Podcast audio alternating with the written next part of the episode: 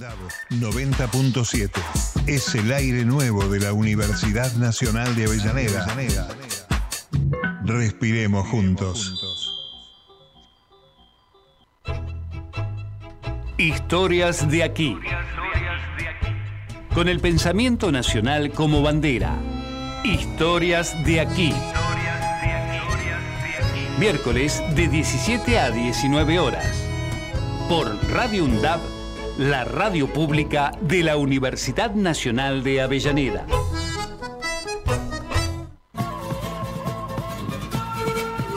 Comienza Historias de aquí. Con Omar Lencinas y Maximino López. Historias de aquí. Con el pensamiento nacional como bandera.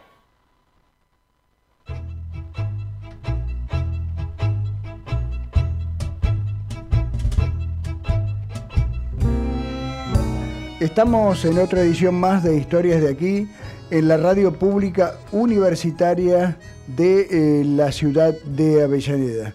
Estamos como siempre con Maximino López, mi compañero de rutas culturales, literarias, y además, bueno, en la operación técnica está Marcos, también la operación técnica y producción, porque hace los llamados telefónicos respectivos y pone la música. Hoy tenemos para compartir eh, algunos temas que son bastante eh, hermosos, eh, necesarios y que vamos a compartir durante el transcurso del programa. Pero tenemos la columna Explorarte también con Maximino, mm. que tiene muchísima información.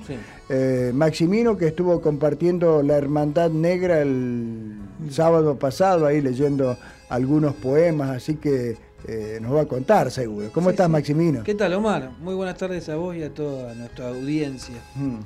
Bueno, eh, ¿cómo anduvo la, la, Hermandad Negra, no? El culto de la Hermandad Negra en la sala Motivo fue el sábado pasado organizado por Raíz Negra, que es Hernán Ruiz Moreno, es el anfitrión, un gran poeta mm. este, eh, muy este, estudioso del tema del Overcraft, de Poe, de todos los poetas de Pizarnik, por supuesto, Sí. ahora vamos a decir unas palabras. Mm. Eh, y hubo lectura de varios este, autores. Yo como invitado también leí, bueno, como te comenté la otra vez que iba a leer algunos capítulos de una novela inédita que había sido editada en un periódico de acá Avellaneda, en, La Voz de Piñeiro, una novela breve, y leí un capítulo que estaba inédito. Más algún otro fragmento de otra novela y un poema también. Pero bueno, fue mucha gente al micrófono abierto también después, y la verdad que fue muy interesante como la gente se sumó para leer lo suyo, ¿no? También. Claro. Porque hay que mandarse. ¿Fue interesante la velada? ¿Participó gente? Mucha gente, sí, sí, sí, sí. El micrófono abierto habrán ido alrededor de. Habrán pasado alrededor de 15 personas, entre 10 y 15, sí. a leer. Para una. Hasta dos poemas podían leer. un ah, relato breve, siempre hay un máximo de 10 minutos, ¿no? Está bien. ¿Y no hay segunda vuelta?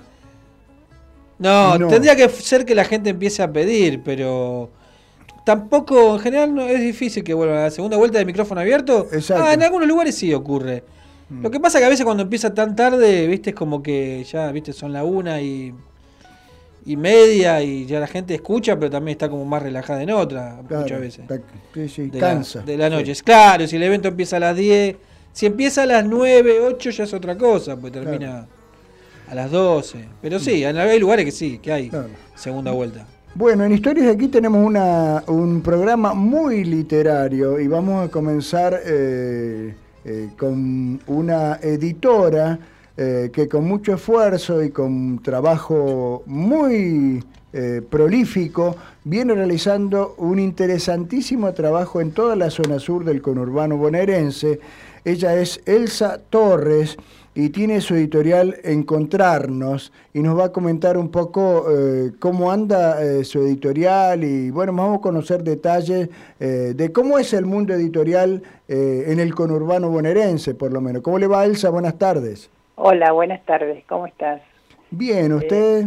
Muy, muy bien. Me encanta escucharles hablar tanto de, literatura. Bueno, sí, nosotros nos dedicamos acá, nosotros tenemos a nuestro especialista que eh, Maximino López es escritor, tiene un montón de libros editados, va a editar algunos otros más en el transcurso de su vida. Eh, no sé si de este año, pero bueno, en el transcurso de su vida va a editar algunos más. eh, y anda recorriendo la feria del conurbano mm. y se ha encontrado con usted en otras ocasiones. Así que bueno, eh, ¿cómo anda eh, el mundo editorial? ¿Cuál es su, su, su visión de este tiempo? bueno, mira, la verdad que el mundo editorial ha tenido, yo creo que un resurgir a partir también de la pandemia. creo que la gente se le, los escritores, la gente que escribe en general, eh, le dio ganas de ver sus libros publicados, de cumplir ese sueño. Mm. Así es que ha tenido un, resurgir de, publicación de libros, de historias. Hoy hablábamos con un escritor, un, historiador que vino, que quiere publicar su libro, que siempre escribía eh, notas sueltas, de notas, eh, imágenes de, de lugares y personas de la localidad y ahora lo quiere ver publicado porque dice tanto trabajo y, quiere verlo en un libro. Así que creo que eso se da de decir, bueno, ahora que hay la posibilidad de sin un gasto eh, tan grande como era antes mm. publicar un libro, hoy en día con, con costos más accesibles se puede publicar. Hola Elsa, muy buenas tardes. Buenas tardes. Eh, hace poco vi que eh, sacaste un libro que es acerca de la historia del ferrocarril en la provincia de Buenos Aires. ¿Puede ser? Sí, sí, sí, sí, el, ferrocarril provincial. Eh, ah, son las conexiones que había entre los pueblos, viene a ser, o sea... Claro, el ferrocarril provincial es el que salía de La Plata hasta mm. Avellaneda. La parte esta que nos toca a ah. nosotros, ¿no? Después iba de La Plata a Mirapampa. Pero mm. la parte nuestra, que nos quedó acá en la memoria, mm. es el trayecto que iba de La Plata a Avellaneda, pasando por este, este Estación Pasco, mm. eh, Monte Chingolo, Solano, más allá Monteverde, eh, todo ese, ese sector. Sí, sí, sí, el, recorrido, la historia, digamos, de, de, lo que fue ese recorrido, digamos, una cosa así. Claro, sí, sí, pero además también un reconocimiento a lo que fue el ferrocarril provincial, que fue el único mm. tren que nunca fue inglés. Fue ah. creado para el desarrollo de nuestra provincia. Y creo que eso nunca está, está bien eh, visibilizado. Ah, mira vos, qué, qué interesante eso. Así que es el único ferrocarril que nunca fue inglés.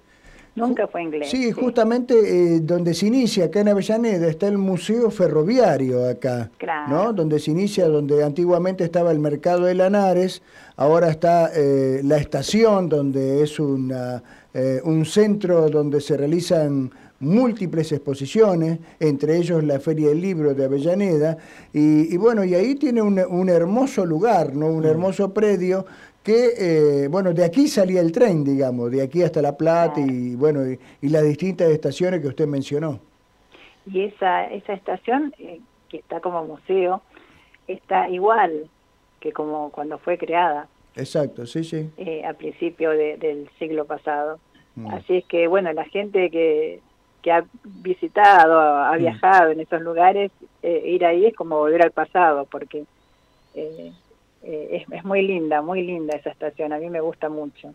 Elsa, ¿y qué te llega últimamente para editar? ¿Qué temas son los que habitualmente te acercan? Eh, yo tengo casi, soy monotemática. Mm.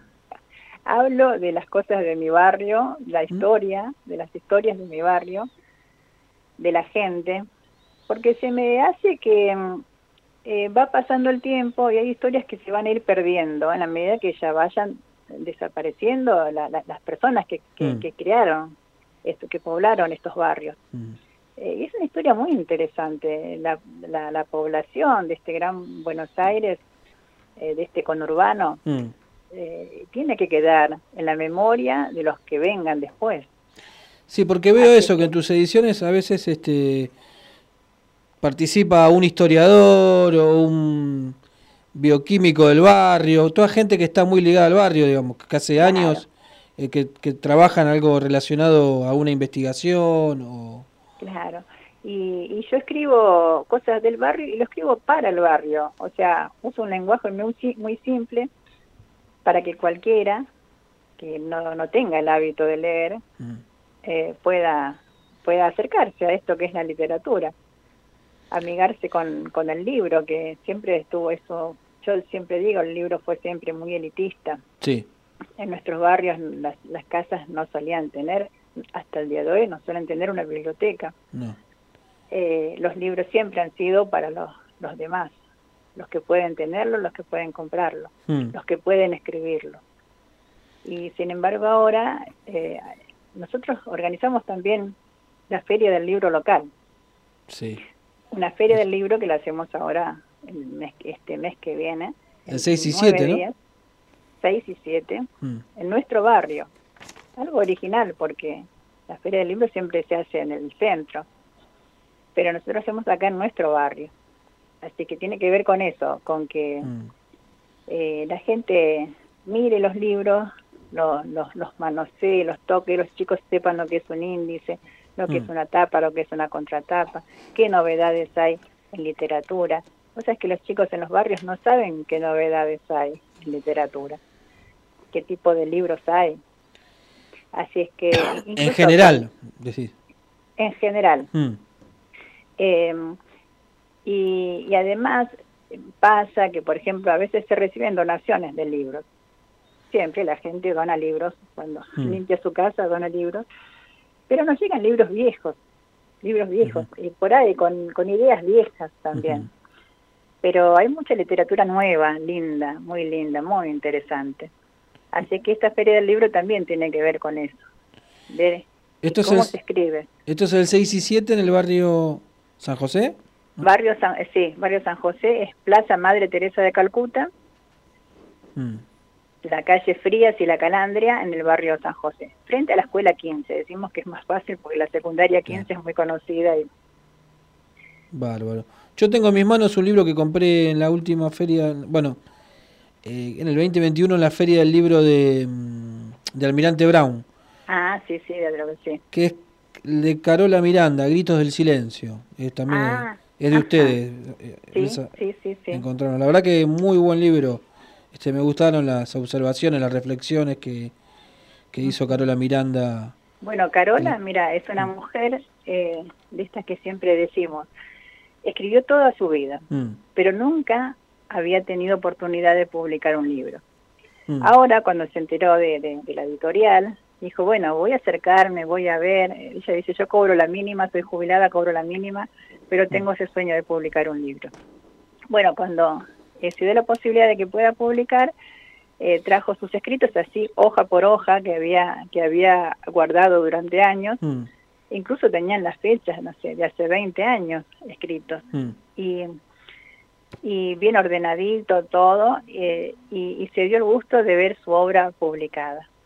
Y mirá, vos me decís que lo tenés en tus manos, mirá qué lindo, si ella estuviera escuchando, eh, qué lindo para ella saber que vos estás leyendo su obra. Es mágico, la verdad que el- el- la, la editorial, Mm. la edición de libros es algo mágico porque los libros toman un vuelo, las, las, las palabras que uno escribió, las poesías, en el caso de Carola, Mm. eh, las poesías que escribió por ahí en soledad, eh, toman un vuelo que llegan a otros lugares. Así que es muy lindo lo que me contás. Bueno, pero ella se le puede, se le podemos decir, ¿o no?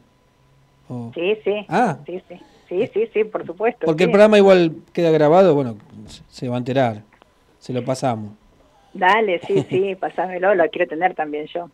Seguramente va a estar en nuestra feria ahora el 6 y 7. Ah, bárbaro. Sí, eso, con raz- con- a, a- a raíz de lo que decías, se nota que hay un estilo muy trabajado en, en est- este tipo de autora. O sea, se nota Sí. que siempre escribió, esto quiero decir.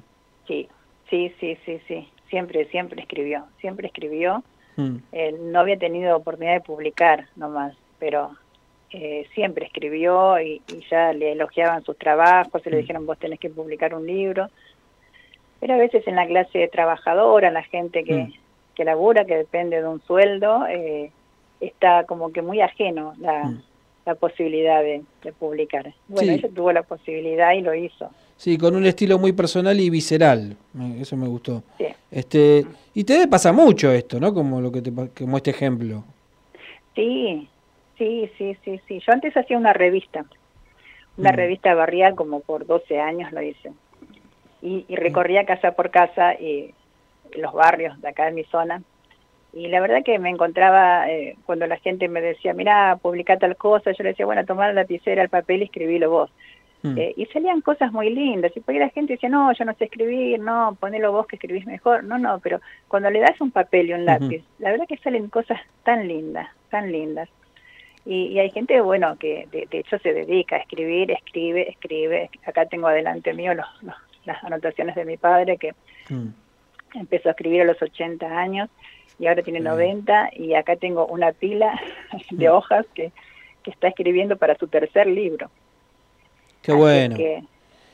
sí, sí, eso que decís es interesante, cómo a veces la gente escribe, cómo encontrás que la gente escribe, mejor dicho, y, de repente también encontrás que la gente puede ser reticente a querer este, editarlo o hacerlo circular, ¿no? ¿Por qué será eso? Siempre me pregunto. Pero eso es, simple, porque siempre el libro fue ajeno a, los trabajadores, a las trabajadoras. Siempre fue ajeno, siempre estuvo negado. Es como que mm. los ricos podían tener libros y, nosotros cuando laburamos eh, eh, para mm. comprar tenemos otras prioridades. Así es que eso es lo que queremos revertir con, con esto de que de invitar a la gente a escribir mm. sus historias. Son historias fantásticas, historias maravillosas. O sea, las historias reales son maravillosas, pero además cuando se ponen a crear historias fantásticas de, de ficción también es muy lindo. Sí, en algunas personas genera hasta un enojo que otra gente edite o que bueno un poco por lo que vos decís no como que el libro estaba este sectorizado por decirlo de alguna manera. Bueno, a mí hace poco me decían bueno eso que, que publicas no es literatura. Como que no es la literatura de élite Claro, es la literatura, lo que es la literatura para ella, para, que, para la persona que te lo dijo. Entonces es como, sí, como que este, mm. se, se ofenden, como que este libro no es. Y la verdad que a mí a veces también me pasa mm. que no tengo interés que estos libros estén mm. eh, en, los círculos, en los círculos literarios donde se maneja otra gente con otras ideas, con otras este, convicciones, con la mm. misma convicción, obviamente que pasó siempre, que el, escritor es una persona como que superior. Mm. Em, un elegido. Un elegido, sí, que hay que eh, mm. rendirle honores porque escribió un libro. Y, y acá nosotros somos este, laburantes. Hay un muchacho que escribió un libro, eh, El Caminante Nocturno. Sí, eh, Es, electricista, Mm. Es electricista y trabaja de electricista y en sus tiempos libres, bueno, escribe poesías. Eh, él presentó su libro en, en la última feria de, ah, Almirante Brown, eh, junto a otros autores. Este, así que yo digo, bueno, yo a mí me gusta publicar libros de gente trabajadora. Mm. Eh, eso es lo que me gratifica y, y estimulo siempre, estimulo siempre que se conozca la historia desde este lugar que por ahí no es lo más eh, eh, pintoresco, por ahí no es lo más eh, ilustrado. No, pero tiene su pintoresquismo, digamos, tiene su... su, su, atractivo. Su atractivo, su, su, su forma interesante, digamos. Porque si no, este, siempre vamos a leer lo mismo. Este, como... Y como que uno lee cosas ajenas, ¿viste? También. Cosas ajenas. Sí. En cambio esto, la gente lo lee, por ejemplo, mi papá escribió en mi primer quebracho y habla de eh, cuando era eh, achero en el Chaco. Mm. Achero y trabajador golondrina hace, eh, hace 60 años, 70 mm. años. Mm, y, y, gracias a ese libro mucha gente empezó a leer porque le interesa, porque vivieron esa historia. Y por ahí en los otros libros no, los, no las encuentran. En cambio acá les resulta muy atractivo porque eso yo lo viví. Sí, Hay una chica que me dice, leí como cinco veces el libro, dice. Se lo leo a mi marido y, lo volvemos a leer, me dice. Así es que, hmm. fíjate vos cómo vos decís lo pintoresco que es también la literatura popular, porque, bueno, abre la cabeza eh, y, abre la literatura a gente que, que antes por ahí no entendía, por ahí cosas muy, muy difíciles en los libros, hmm. otras historias, otras realidades que no, no te identifican que también está bueno, me encanta, yo leo, yo leo todo tipo de libros, mm. pero, pero leer algo que, que tiene parte de tu historia, que de tu realidad es algo muy lindo. Sí, que uno lo reconozca cercano, digamos. Claro, sí. Eh, sí, sí, sí. La verdad que es un, bueno, ojalá que, bueno, yo estoy seguro que esto va a seguir, digamos, este cambio en la, la forma de, de la edición y de la lectura, aunque muchos se enojen, se la tienen que bancar. sí. Siempre va a haber, siempre va a haber gente que, que se enoje. Bueno, pero es como, como dice mi marido, no están a la altura. no están a la altura de esta literatura. Tal cual, tal cual, sí. Sí. Sí, Sí, porque es abrir un poco la mente también, digamos. Claro. Estar un poco dispuesto a leer otra cosa. Este, Sí, sí, sí, sí. Y que no tiene por ahí las técnicas de, de literarias que está uno está habituado a, a ver y a, Hmm. y a, y a, a- a pedir, digamos. Me acuerdo cuando papá escribió el libro, eh, había uno que repetía mucho la palabra familia. Yo le digo, mira, papá, está muy repetido, ¿te parece que cambiemos por otra cosa? Me dice, no, yo quiero que vaya Está la bien. palabra familia. Está perfecto. Y, y, y está, ya Mm. está, listo. No importa que no cumpla con, lo, con, los, con los, las reglas literarias. Eh, si, si eso es lo que él Sí. quiere decir, bueno, se respeta lo que, lo que eh, quiere escribir el autor. Sí, y esa, esa idea de que hay que eliminar ciertas palabras es muy de acá, ¿eh? Sí. Porque yo leí muchos artistas, escritores norteamericanos que te repiten la palabra y vos te das cuenta que lo está haciendo adrede. O sea, Sí. no que es un error. Claro, Ese prurito es muy de acá. sí. Acá somos. Sí, somos sí, muy, sí. Muy Tal cual. sportivos. Sí, Eh, somos muy vigilantes. Mm. Elsa, eh, entonces, 6 y 7 de octubre en San José, eh, Plaza, eh, Plaza Madre Teresa de Calcuta. ¿En qué horario? Eh, el viernes, porque hicimos viernes y sábado para que puedan participar las escuelas el viernes. Sí. Pero no. Eh, yo me eh, quiero que vayan los chicos de las escuelas y la verdad que hicimos la feria para eso, para que vayan los niños y las Sí. niñas. Mm. Y si lo hacemos el domingo, como hicimos en tres oportunidades, eh, Los chicos no van. maestras, Claro. claro. no pueden ir, Sí, sí. no le podemos pedir. Algunas venían con un- sacrificando su día libre, pero no es justo. Claro. Eh, entonces lo hicimos el viernes. Entonces los chicos lo hacen como salida educativa y pueden participar mejor. Está bien. Eh, así que el viernes va a ser de 10 de la mañana, para que puedan ir los chicos del turno mañana también, Sí. eh, hasta las 6 de la tarde. De- y el sábado 10 va a ser de- desde las 12 Sí. hasta eh, las 6 de la tarde. A las 12 de la tarde. Y otra cosa, eh, ¿qué colectivos lo dejan ahí? ¿Qué medio de transporte hay? Mira, acá este, todos te dejan a cuatro cuadras más o menos. Sí.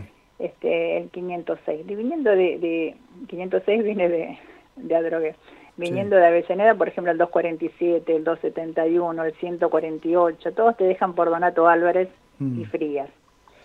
Sí. Y de ahí son cuatro cuadras hacia adentro. Mm. Elsa, ¿qué otra man- eh, manera hay de que comprar los libros de la editorial? Eh, escribiendo... no sé si- lo tengo por Mercado Libre Mm. o si no, eh, en, por la página de Facebook, Mm, pero solamente lo vendemos así em, mano a mano, digamos, o en las ferias. en las ferias. Mm. En las ferias, claro, sí, sí. Hace poco estuvimos en el aniversario de Barrio La Paz Mm. y también estuvimos eh, con, con el stand. Ah, Eh, así es que, pero si no, es así, muy el mano a mano, porque en realidad eh, por ahí si uno los lleva a las librerías, duermen en los estantes. Eso te iba a no- preguntar. No. Eh, no los exponen, Mm. eh, quedan ahí como que olvidados. eh, Todas esas no. cosas que ya sabemos. y no Es, eh, circulan. ¿eh? Sin embargo, ustedes así, hacen verdaderamente del autor al lector. Tal cual. Sí. La feria esta que hacemos es justamente Feria del Libro Local Mm, y vienen los autores y las autoras. Claro. Ese, ese, a mí me encanta, disfruto mucho ese relacionarse del autor, la autora, con la persona que lee. Claro. Entonces, por ahí, compren o no compren el libro, pero Mm. charlan, conversan, le preguntan. Y, y, bueno, de, de todas maneras, eh, me, me cuentan de- de- los que vienen a vender que venden muy bien. Mm. Eh, contrario a lo que pensábamos que nadie iba a comprar libros en mi barrio, pero bueno, no, venden muy bien. Claro. me Eh, decían, Els- sí, Elsa, por último, ¿entre qué calles queda en, la plaza? La plaza está en La Calandria, Frías, entre Frías y em, Bolívar. La Calandria entre Frías y, Y Bolívar. Bolívar. La siguiente es Amenedo, que es una de las más conocidas. Bolívar. La siguiente, eh, Amene- Ame- Esto es en San el barrio. San José. San José de Almirante Brown, porque San José tenemos en dos partes, en, San, Ah. en- en- Ah, en- es en de Almirante Brown. y en Lomas, claro. De Almirante Brown, Brown. claro, exactamente. Bueno, y a estar Estamos- atentos a las ferias, ¿no? Sí, sí, sí, sí. Claro. sí. Y sí, también otra cosa que mm, no solo comprar, porque uno a veces puede ir a una feria leyendo y hablando, como vos decís, con el autor o con el editor. Capaz que ese día no lo compras, pero te queda la intriga, lo conoces y te lo llevas otro día. Eh, Es muy interesante Mm. la charla que se da, porque el autor generalmente no ve Mm. a, a quién lee. Eh, el autor o la autora escribe el libro y no le ve la cara a la persona que lee. Mm. Al En cambio acá es, es, es muy nutritivo para Mm. el- la persona que escribe y también para la que lee. Que Porque a veces los chicos, las chicas, eh, piensan de que, no sé, el autor es algo Mm. eh, intocable, es algo Sí, que no, que no se va a acercar ver al puesto, digamos. que nunca se va a acercar, nunca, nunca te imaginas la cara de la persona Mm. que, que escribió ese libro. Así Claro. que es muy gratificante también y bueno, los chicos se, después me cuentan anécdotas de la reacción de los chicos cuando le contamos esta persona escribió este libro y por ahí se sacan fotos con los autores, con las autoras eh, y es muy lindo, muy lindo, la verdad que es una fiesta. Bueno, Elsa, un gusto charlar con usted. Eh, la mejor de las suertes para esta feria que van a realizar el 6 y el 7 de octubre en San José, en la Plaza Madre Teresa de Calcuta. Eh, y bueno, agradecidos de que esta tarde haya charlado con nosotros de, en Historias de aquí, en la radio pública de la Universidad Nacional de Avellaneda. Así que eh, a lo mejor nos vemos en la feria, a lo mejor Maximiliano Sí. se llega hasta allí y, y bueno, y charlamos y vemos algún autor y, y bueno, nos podemos cruzar. ¿eh? Claro. Así Sí, que bueno, muchas si- gracias. Si, ¿eh? si quieren venir a exponer sus libros también. También, bueno. Porque Eh, como es feria del libro local, Claro, nos interesa a todos los autores de, de de todos la región. lados. Claro. Sí, sí. Bárbaro. Así que bueno, un placer. Muchas Bueno, gracias muchas por gracias, el ¿eh? espacio. Muchas gracias. Hasta cuando luego. quieran hablamos. Hasta Adiós. luego. Elsa Torres, eh, editora de editorial Encontrarnos esta tarde en Historias de aquí en la radio pública de la UNTAP.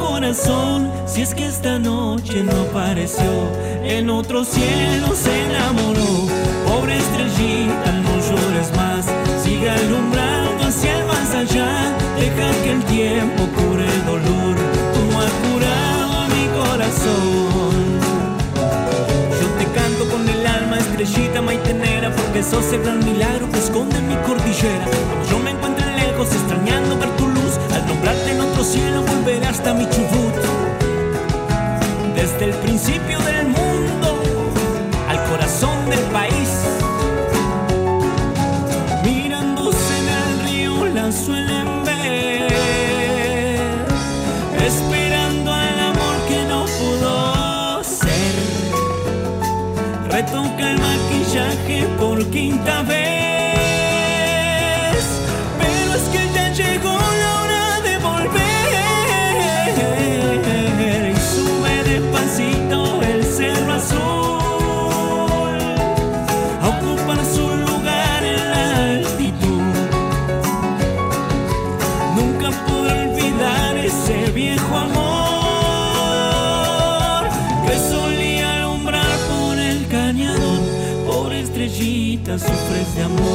No le hagas caso a tu corazón, si es que esta noche no pareció.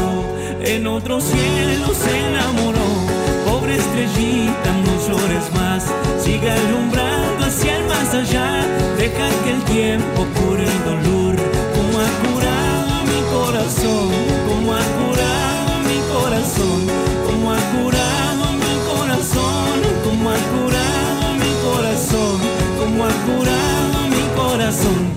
como ha curado mi corazón.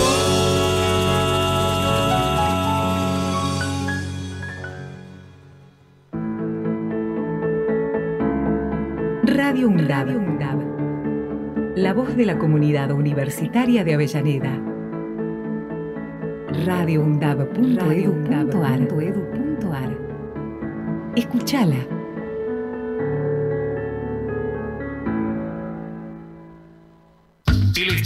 Tiempo y el Estado de Derecho. Un programa realizado por estudiantes y docentes de la carrera de abogacía de la Universidad Nacional de Avellaneda. Los jueves de 15 a 16 horas. El Estado del Tiempo y el Estado de Derecho. Las jornadas universitarias La Radio del Nuevo Siglo cumplen 30 años y por primera vez se llevarán a cabo en Montevideo junto al primer encuentro universitario de Radio del Uruguay. Decimoséptimas Jornadas Universitarias La Radio del Nuevo Siglo, Encuentros sin Fronteras. Y primer encuentro universitario de radio del Uruguay. Facultad de Información y Comunicación de la Universidad de la República. Aula Magna, 28, 29 y 30 de septiembre. La participación de las jornadas es abierta. Si deseas certificado de asistencia, inscríbete a través del formulario disponible en uniradio.edu.uy. Decimoséptimas Jornadas Universitarias La Radio Nuevo Siglo. Encuentros sin fronteras. Década. Empezamos a hablar antes que la UNDAB, pero nos pusimos nombre y apellido el 7 de mayo de 2012. Década. Sonar en unidad, compartir la palabra, mediar colectivamente. La década de Radio Lab Es de cada una de nosotras. La década de Radio UNDAB es de cada uno de nosotros. La década de Radio UNDAB es de cada uno de nosotros. La década de Radio UNDAB es de cada uno de nosotros. Jubileo, un programa cruzado por generaciones con mucha autoestima, integrado por graduados y estudiantes de periodismo con la participación de vecinos y estudiantes de UPAMI. Jubileo, música, humor y política, todos los jueves de 17 a 18 horas. Radio UNDAB, emisora universitaria multiplicando voces. Escuchalas. Escuchalas. radioundab.edu.ar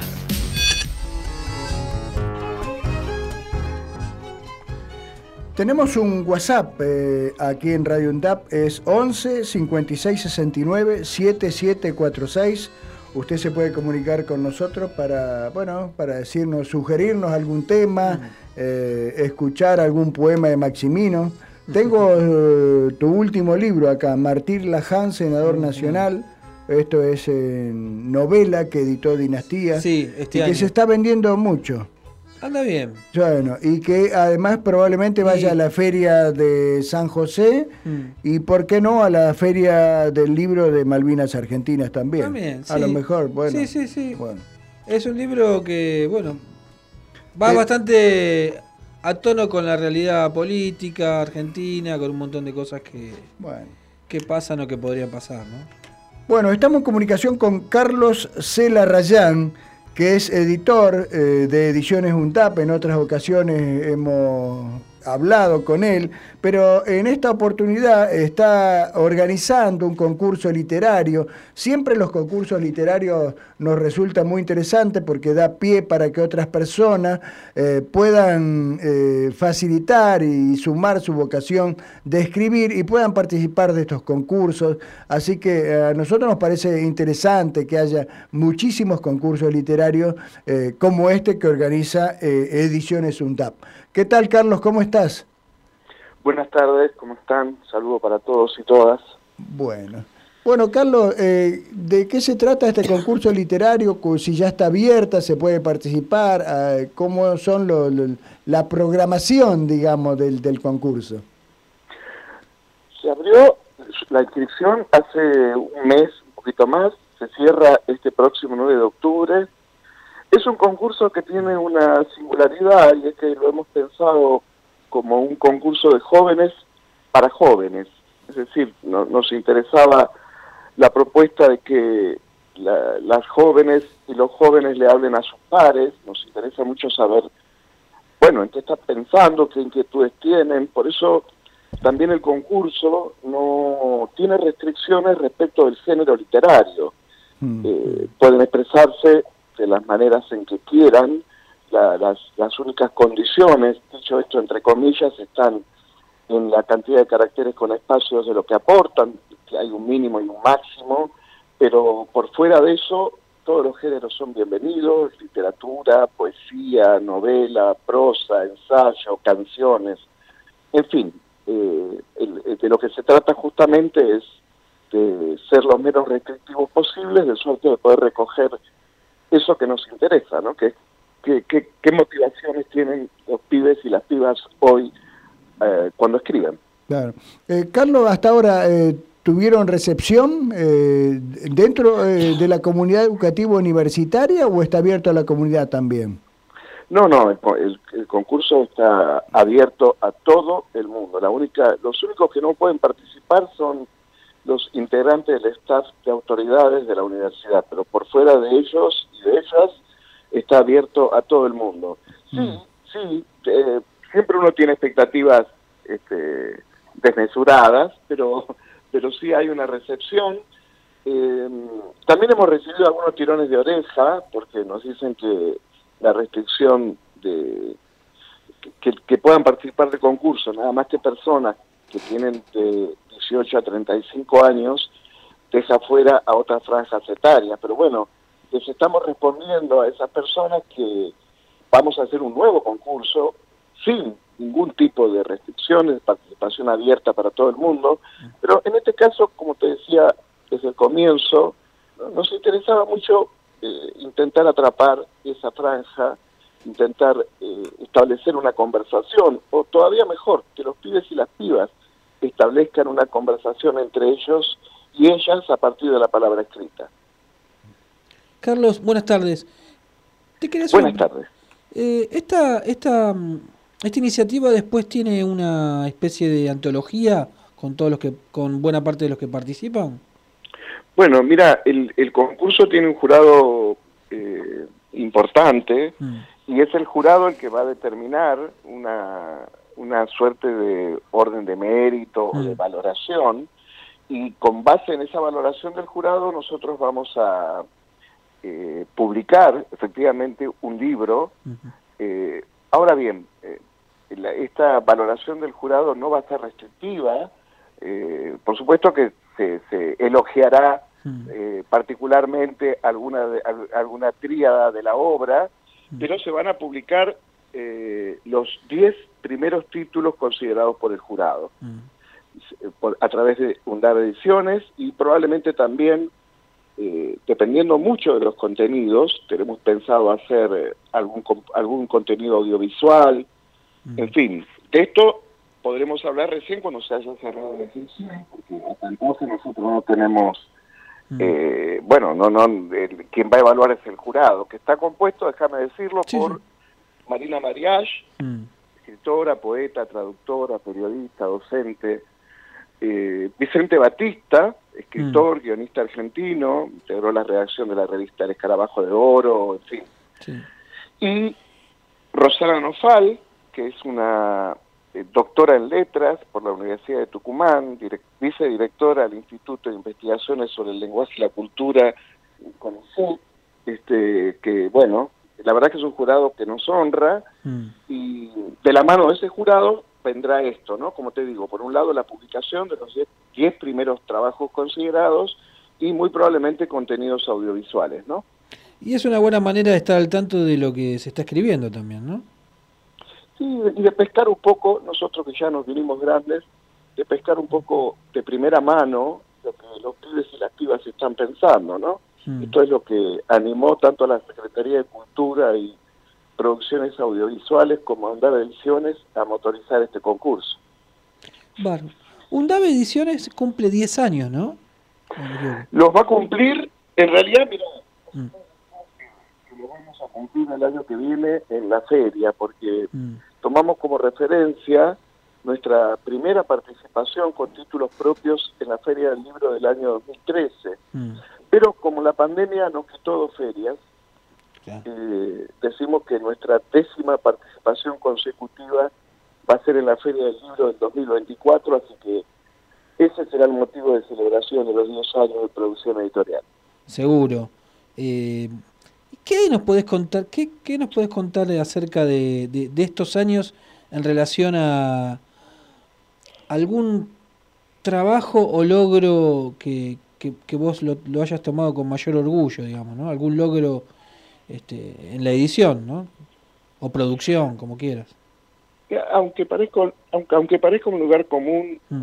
no hay un logro que pueda eh, considerarse patrimonio de la editorial o del Mm. espacio editorial, ¿no? Siempre hay que considerar que en realidad es la universidad de conjunto la que ha ido estableciendo hitos en este recorrido.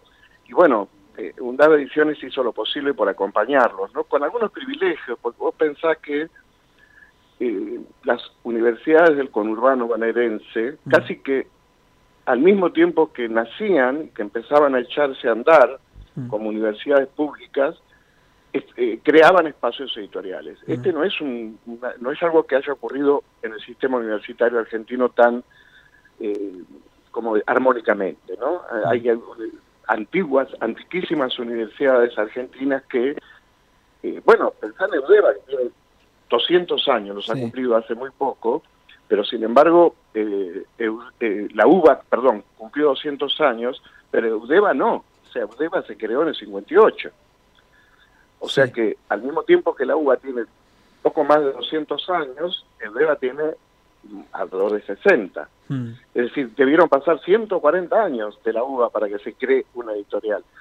En el caso de las universidades que son hijas del Bicentenario, esto ha sido más armónico y nos ha permitido a nosotros entonces eh, acompañar ese recorrido, ¿no? Y bueno, digamos que los hitos que podemos destacar es este que te decía recién es uno, ¿no? Haber participado consecutivamente y no haber faltado a ninguna feria del libro desde el 2013 hasta acá es motivo de una regularidad del trabajo editorial que tenemos que mostrar porque si no uno a la feria no va porque eh, un- participamos de la feria porque tenemos títulos que mostrar y porque entre año y año ha ido desarrollándose la producción editorial. Y mm, perdón estamos en el aire todavía Sí, sí, sí, te estamos escuchando atentamente. no, y después algunas, qué sé yo, yo, si me permitís destacar una o dos o tres, eh, eh, tener como director de una colección a Raúl Zaffaroni, que es quien dirige la colección de criminología crítica, o ahora más recientemente un libro de impacto internacional, como fue El corazón helicoidal, fulcro y torsión del doctor Trainini, que estamos ahora, se acerca una primicia, pero terminando ya la edición para entrar en, en imprenta de un nuevo libro de Trainini, que también va a ser va a tener una presentación internacional tanto en España como en Inglaterra, que se llama Anatomía y Organización del Corazón Helicoidal. Bueno, insisto, poder acompañar, porque eso es el resultado de una política más global de la universidad, ¿no? De Mm. apostar a la investigación en este campo, de tener a un profesor del- de los quilates de Trainini y, y que la editorial pueda acompañar ese proceso es lo que nos hace a nosotros sentir orgullosos porque somos parte de una labor colectiva, ¿no? Articulada. Tal cual. Sí, yo pensaba en eso, digamos, que en realidad, claro, por eso yo lo llamaba producción, digamos, porque es un poco este un trabajo de todos, en realidad. Así es. Lo, lo bueno es que la editorial puede, puede estar alerta, atenta, formada, con gente que se ha ido perfeccionando en estos años, para que cuando ocurren cosas como esta, estar alertas y expresar articuladamente los propósitos que la universidad más de conjunto se va proponiendo. Bárbaro. Eh, Carlos, eh, ¿tiene previsto participar durante el transcurso del año en alguna otra feria o solo participan en la Feria del Libro de Buenos Aires? Estuvimos hace poquitito, hace una semana, 10 días, en la Feria de Chajarí, en la provincia de Entre Ríos, eh, con nuestros títulos también, una feria muy linda, eh, que tiene una tradición, es esta, esta que se realizó es la vigésimo primera de las ferias, consecutivas también, y esperamos ahora nomás, en, poquitos días, eh, participar de la Feria del Libro de Roque Pérez, que es una, un clásico también nuestro, que hace muchos años que compartimos, y ya hasta fin de año no tenemos prevista una nueva feria eh, regional de la que participar. Vamos a estar a la expectativa, aunque no vamos a poder participar físicamente, pero sí de las novedades que surjan tanto de la Feria del Libro de Guadalajara, que se mm. desarrolla entre fines de noviembre y principios de diciembre, como de la Feria del Libro de Frankfurt en Alemania, que se desarrolla en la última semana de octubre, que son ferias que siempre actúan como referencias para el sector, ¿no? Que no, no se han podido desarrollar políticas públicas para que la universidad mm. eh, participe, pero de las que estamos atentos porque siempre surgen novedades en el campo que son interesantes tener en cuenta. Carlos, ¿con cuántos títulos participan habitualmente en las distintas ferias? Ah, bueno, nosotros de todas las ferias participamos con todo nuestro catálogo, ¿no? Sí. Eh, lo que pasa es que, bueno, después depende porque eh, de la logística, de las distancias, etcétera, etcétera, solemos escoger con qué títulos participar de acuerdo al perfil de las ferias. ¿no? Hay ferias que orientan más eh, su, su, su, contenido hacia los derechos humanos, otras hacia las ciencias sociales, otras, bueno, entonces a las humanísticas, en fin, las consideramos en función de los propios contenidos y de acuerdo con esos contenidos escogemos nuestros títulos, pero de las ferias más grandes participamos con, con todo nuestro catálogo, ¿no? Claro. ¿Y qué tipo de libro ustedes prefieren para editar? Digamos, ¿están abiertos a la comunidad para que le puedan presentar su, sus obras y ustedes eligen, digamos, a quién, eh, de acuerdo al, perfil que tenga la ediciones la UNDAP, eh, eh, editar? Sí, por supuesto. Nosotros, eh, al ser, al, bueno, nuestro propósito es ser una editorial, ¿no? Sí. Perfilar e integrar el catálogo de acuerdo con un concepto editorial. Ahora, ese concepto tiene como primer eje el, la producción de la propia universidad, la producción de sus investigadoras y de sus investigadores en las áreas de conocimiento en las que desarrollan su trabajo. Claro. Allí está el, el corazón mismo de lo que la editorial debe expresar. De hecho, estamos trabajando ahora en unos volúmenes que esperamos poder publicar antes del fin de año sobre la memoria de investigación de la universidad en estos últimos 10 años, ¿no? en las distintas áreas, gestión cultural, gestión educativa, producción, trabajo, salud, educación, políticas públicas en educación, etcétera, etcétera, etcétera. Ahora, luego, como el perfil es el de una editorial y no de un mero departamento de publicaciones, también estamos abiertos a otras líneas editoriales que no necesariamente surgen de la producción de la propia universidad y de sus investigadoras o investigadores, sino que son producto de la sociedad misma que se relaciona con la universidad. Y por supuesto que para esa sociedad no solo que estamos abiertos a sus propuestas, sino que tenemos siempre una callada ansiedad porque esos títulos lleguen, ¿no? Porque nos interesa mucho expresar, bueno, el concurso es una manera de mm. tender un puente y lograr que la, un sector, en este caso de la comunidad, se exprese a través de la editorial. Y por eso tenemos abiertas líneas de literatura, de ensayo, de divulgación. Hace poquito publicamos un libro que toma el problema crítico de la basura, el drama mm. de la basura, eh, que al mismo tiempo que tenemos investigadoras e investigadores que desarrollan desde el punto de vista científico, este, piensan desde el punto de vista científico este problema, los aportes posibles, también hemos publicado un libro de divulgación, ¿no?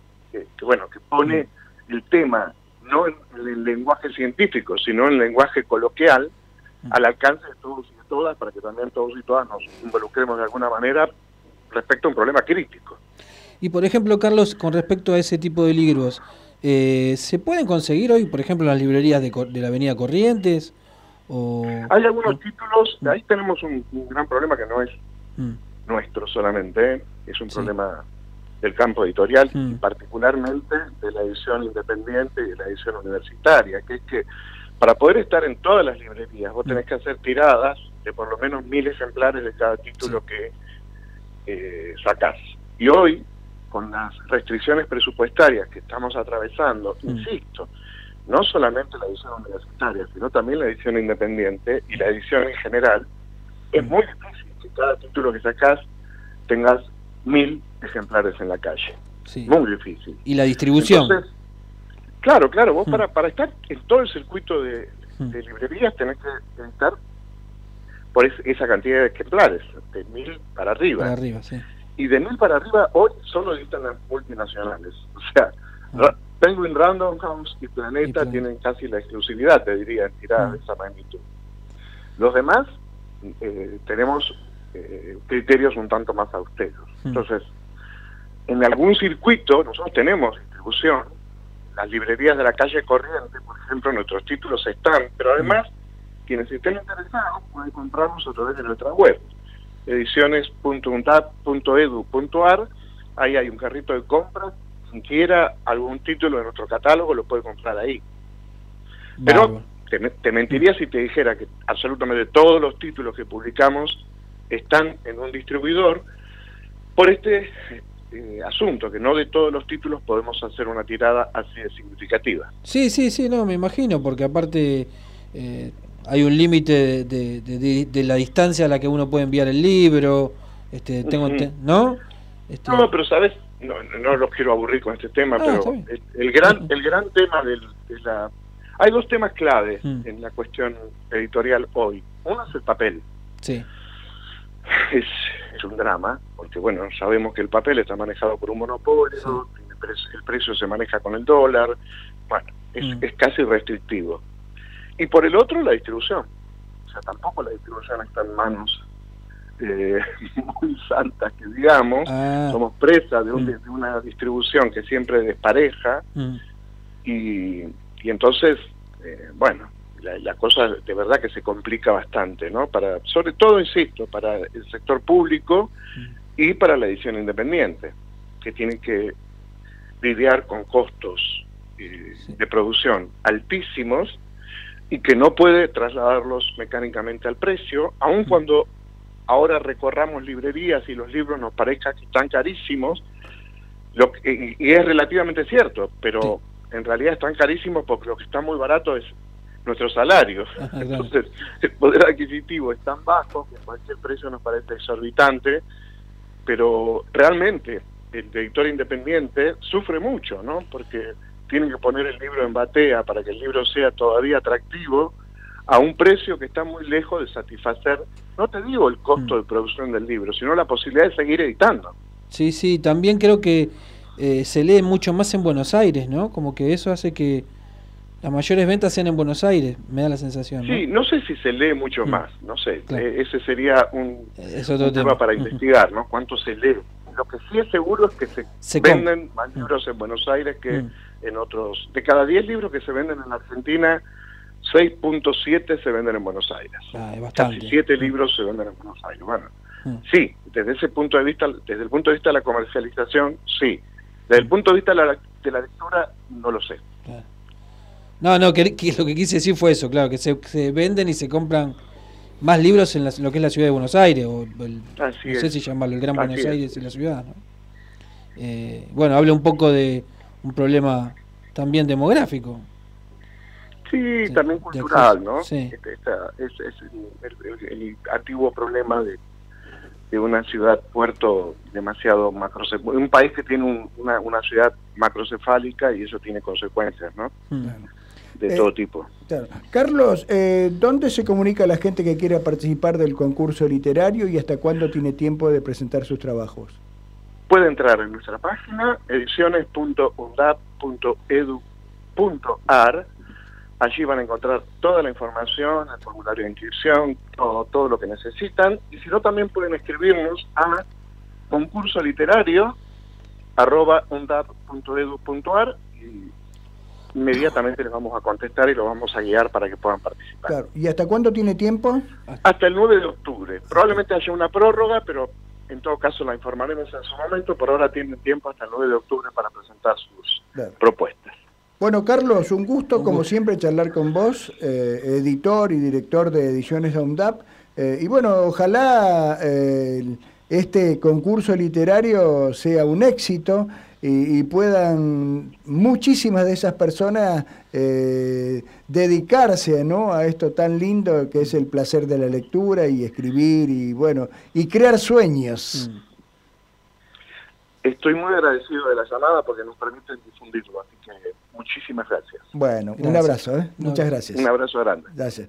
Carlos Celarrayán, de Ediciones UNDAP, esta tarde en Historias de aquí, en la radio pública de la Universidad Nacional de Avellaneda.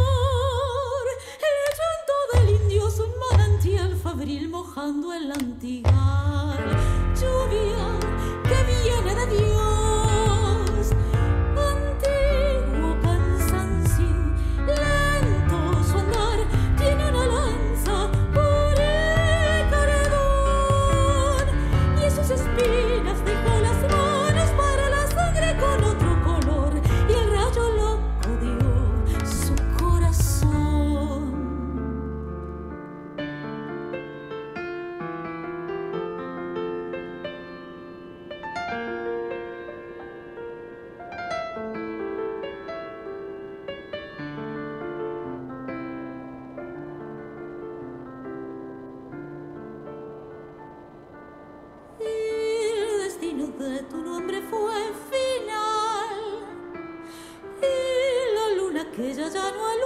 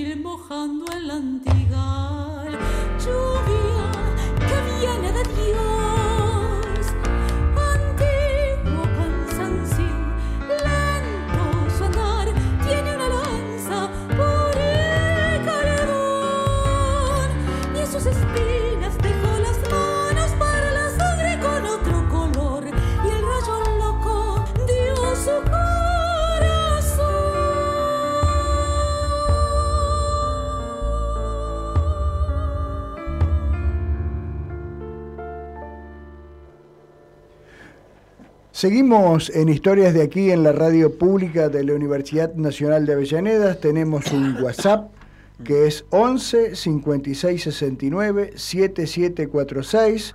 Estamos con Maximino López aquí, que hoy tendrá su columna Explorarte, va a hablar de las distintas ferias del libro que se vienen, eh, de la Hermandad Negra, del taller de lectura y de, lo, y de Del los- de los sueños literarios, ¿no?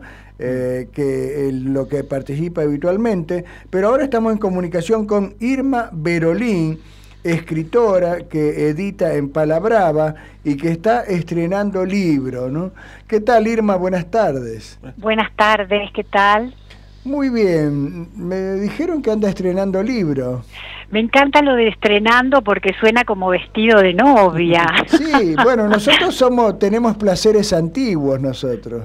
Exactamente. Y nosotros, Sí, sí. va yo por lo menos, Maximino tiene, es Sí, un también, joven, es un joven, no, no sabe de los placeres antiguos, pero nosotros somos de la, de los vestidos de novia también, así. Sí, en realidad es un libro de cuentos que reúne cuentos escritos en distintas etapas. Hay cuentos escritos en el año 88 que no se habían publicado en libro, cuentos del 90, cuentos del 2000, cuentos muy recientes. Así es que al, al verlos reunido en un, reunidos en un libro, eh, hay como una especie de nostalgia, ¿no? De un camino hecho como escritora. Así que eh, tiene un valor, un extra, un valor extra. Hola Irma, buenas tardes. Sí. Eh, ¿Hay una relación con el libro anterior, Historias fervorosas de hombres y mujeres? ¿Hay un Eh, no exactamente. Claro. El libro eh, Fervorosas Historias de Mujeres y Hombres yo lo escribí pensado como una unidad Mm. y me preocupé de que todos los cuentos siguieran un orden temático, digamos, se ciñeran a una temática. En este caso le pusimos ese título porque no sabíamos muy bien qué título escoger, dada la diversidad temática, y el elemento que los nucleaba eran la presencia de personajes femeninos. Entonces, estuvimos mucho tiempo con la editora y la correctora buscándole un título. y resultó este, finalmente. Sí, eh, me, me genera mucha intriga el título, porque es Historias de mujeres leves. Eh, Es que no sabemos cómo categorizarlas a, a esas mujeres, porque son mujeres que tienen eh, apetencias y Mm. se frustran, eh, de pronto no pueden expresar lo que sienten, están como sobrevolando, so- como si no pudieran aterrizar demasiado, ¿no? Viste que uno dice, tengo los pies sobre la tierra, Mm. bueno, estas mujeres quieren tener los pies sobre la tierra, pero no, no lo logran. Entonces encontramos ese adjetivo. No, pero está muy interesante porque también es como, se me plantean las dos cuestiones, como la mujer eh, leve, como vos decís vos, y también el cuento leve. Claro, el cuento es un género tan interesante, ¿viste? Mm, Es tan antiguo, es tan antiguo y a la vez tan moderno, mm, y, y además es como que nuestra estructura mental se apoya en el cuento, porque mm. cuando nosotros queremos co- este, transmitir una experiencia de vida, le damos estructura de cuento sin saberlo. Está en nuestro, en nuestro ADN la estructura del cuento, ¿viste? Sí, sí. Empezamos a contar y me hacemos un planteo, un nudo, y siempre sacamos una conclusión. Sí, aunque no terminemos la historia. esto. Aunque no lo terminemos. Claro, me pasó. ¿eh? ¿Cómo? Aunque no lo terminemos, mucha gente viste que tiene como un buen comienzo, te empieza a contar algo. Es el comienzo de un cuento. Después se pierde en otra cosa y quedó ahí, digamos. Claro, sería un final abierto. Bueno, final ese es el cuento estilo Chekhov, ¿no? Mm. Chekhov propuso un modelo de cuento distinto al de Poe, Mm. que se dice cuento sin trama y sin final, como rompiendo con ese esquema tan lógico del racionalismo de Poe del siglo, de fines del siglo XIX. Viste que era un siglo muy racional, el Sí, sí, positivismo lógico, ¿no? Sí, de buscar y el ahora se está rompiendo con eso también. Sí. Exacto, claro, porque ahora es también el relato, ¿no? Viene a ser un relato lo que... Y decimos relato Mm. porque sabemos que alguien va a venir a objetar que eso no es un cuento tal como lo concebimos como cuento que tiene leyes bastante rígidas, el cuento a lo ¿no es cierto? Sí, sí, sí. El cuento te exige, digamos, como un efecto fuerte al final, ¿no? Claro, el famoso desenlace, ¿no? Siempre se dice que si hay un revólver en el primer este renglón, tiene que haber un, un tiro en el último renglón, ¿no? Mm. Sí, Pero a me- veces hay finales flotantes eh, que no cierran del todo la historia, pero que dejan abiertas las posibilidades eh, del lector, de interpretación, este, y, y también son interesantes. Y yo me acordaba, me estaba acordando de un libro de Silvina Bullrich que daba consejos a los escritores para escribir cuentos. Ah, mira vos, no lo leí. Este, es un libro, ahora no me acuerdo el título, pero está bien, genial porque pasaba por todos los cuentistas ¿no? de la historia. Eh, Y sí, los argentinos somos un país de, de- de- de narradores, de Mm. cuentistas. Eh, Borges y Cortázar tienen... Borges te lo encontrás en cualquier ensayo, en cualquier reportaje, aparece por todos lados. sí. Es un poco nuestra carta de presentación en el mundo, ¿no? Todos los cuentos, más que por la poesía. Sí, sí, sí. Y, y en, en esto que nos, nos venías diciendo que este libro está pensado como una especie de antología. Claro, se- es una, se, se reúnen, tiene dos partes, se reúnen cuentos. Nadie sabe que yo los escribí en distintos momentos de mi vida, porque no creo que se note eso, pero yo sí lo sé, ¿no? Este, hay cuentos que para mí dije, qué pena que este cuento no entró en un libro. Bueno, ahora los pude poner en libro. Este, y bueno, eso es- también es un compromiso, ¿no? Pero yo trabajo mucho la figura femenina desde siempre. Entonces, este, me doy cuenta al ver en el libro que, sí, que me sobran mujeres por todos lados, la señora que barre la vereda, la niña, la muchacha, eh, la, la anciana, eh, aparece todo el repertorio de todas las edades de distintas mujeres con distintos narradores, ¿no? Porque cada cuento tiene un narrador distinto. Pero es muy interesante que lo hayas este, pensado como una especie de... Yo le dije antología, pero no sé si es la palabra. Sí. Eh, sí, ¿no? Sí, de- en general cuando se dice antología se piensa que son de diferentes autores, Claro. ¿no? Las antologías, pero un autor puede hacer una antología de, de- De de sí sus mismo. cuentos también, seleccionando, claro. Mm. Y me parece que para el lector es muy rico porque va leyendo también distintas épocas, aunque como vos decís no lo aclarás. Este, Claro, no, no, sí, yo lo sé, este, porque bueno, me, dice, a ver, eh, busqué y empecé a ver cuáles eran los cuentos que no se habían publicado y, y surgieron este, este- esta recopilación, ¿no es cierto? No fue un libro que yo me senté y dije, voy a escribir un libro sobre, porque tenía ganas de escribir un libro con cuentos sobre animales que giraran de, pero bueno, eso me lo propuse, todavía no lo hice. Y me pasó con eh, los cuentos de mujeres y hombres, eso sí, surgieron, estaban en un momento muy acotado de mi vida. Pero acá hay distintas miradas, pero bueno, uno tiene una impronta que es la mirada sobre la realidad, ¿no? Que yo en general trabajo con un, un narrador un poco asombrado, un poco perplejo, bastante irónico, con sentido del humor, pero Mm. también con lirismo. Esa, digamos, es mi marca en general en mi narrativa, ¿no? y, y con humor, claro, como vos decís. Sí, no, no, si no me aburro. Sí, sí, sí, sí. es que vi, es que veo la realidad así. Dicen, ¿no? Algunos maestros espirituales que la persona que pie- que siente ve, ve la realidad como una tragedia y el que piensa la puede ver como una comedia. El Está mismo bien. hecho a veces vos viste que dos personas o varias personas lo interpretan de manera distinta Sí. porque lo tamizan de acuerdo a su paradigma y a su emocionalidad, ¿no? La Sí. realidad en realidad es una construcción y la estética sería una interpretación este, este, a través de, la, de las formas, de la manera en que vemos la realidad. Mm. Sí, sí, sí, es increíble eso, tal cual, es como que uno construye también su mirada, ¿no? De alguna manera. Exacto, y bueno. Y, y eh, sí. te que- una infidencia, ¿no? Los cuentos donde hay un registro de época, digamos, un rastro, una marca, ¿no?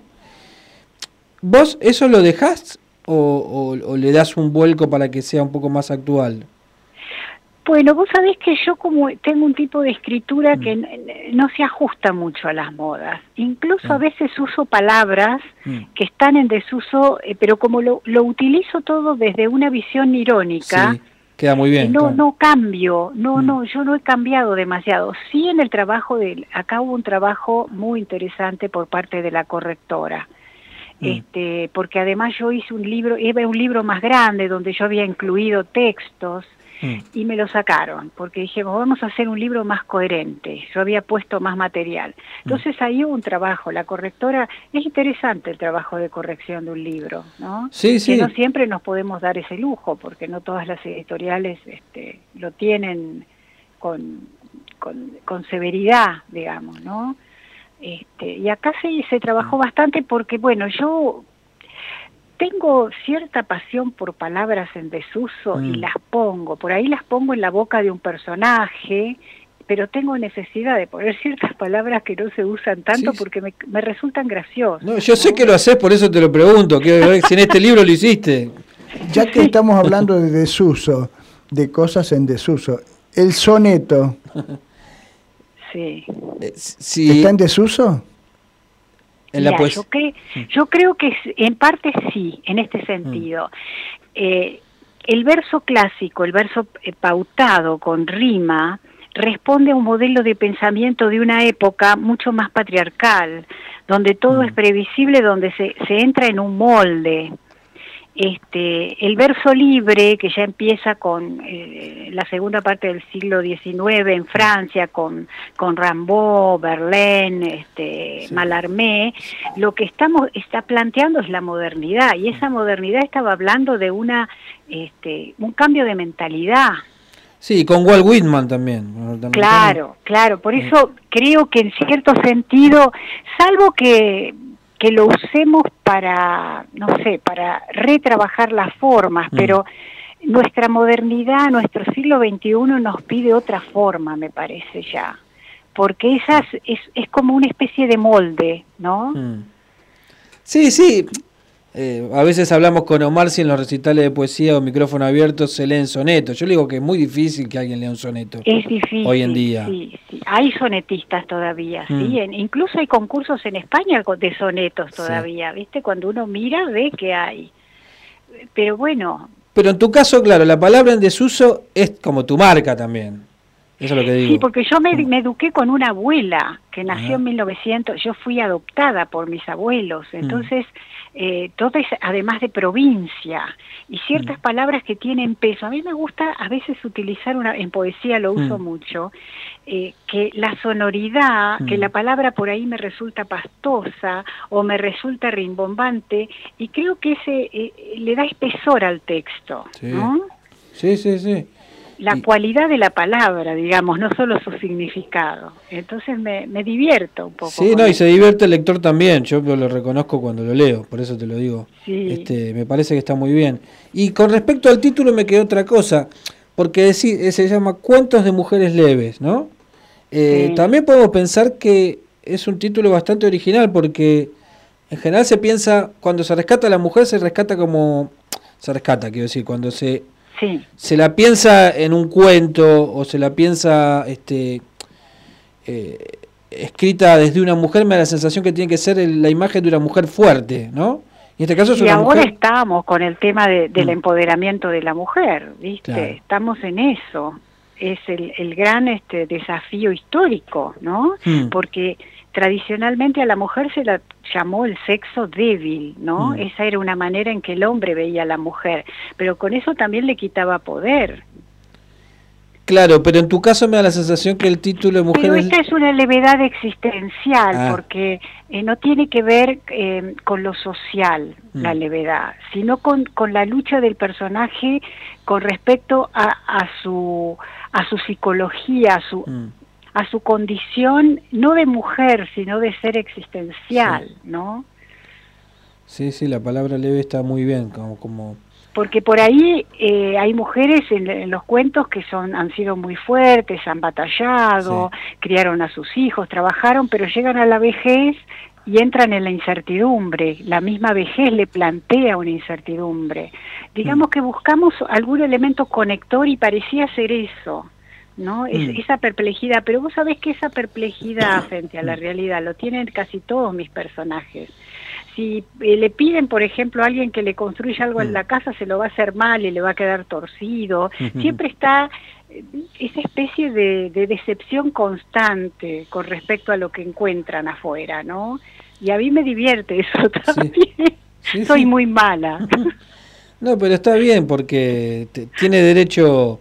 El que hace las No, cosas mal también tiene derecho a que otro lo narre, digamos. No, vos sabés que yo lo que pasa es que tengo una tradición que para mí el grotesco criollo, por ejemplo, que es ese género que surgió gracias a la inmigración y se fue llevado al teatro, es algo que me marcó mucho y que me gustó mucho siempre. Y también tiene ese Que tipo es de un poco humor. tragicómico. Sí. Y las películas de Sandrini eran un poco eso, te hacían llorar y reír, ¿no? Sí. Y a mí me gusta pro- producir ese efecto.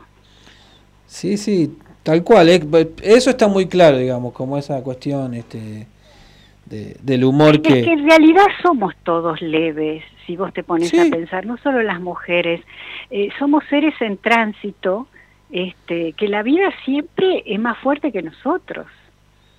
Por la eso- vida siempre nos va a imponer sus pautas, ¿no?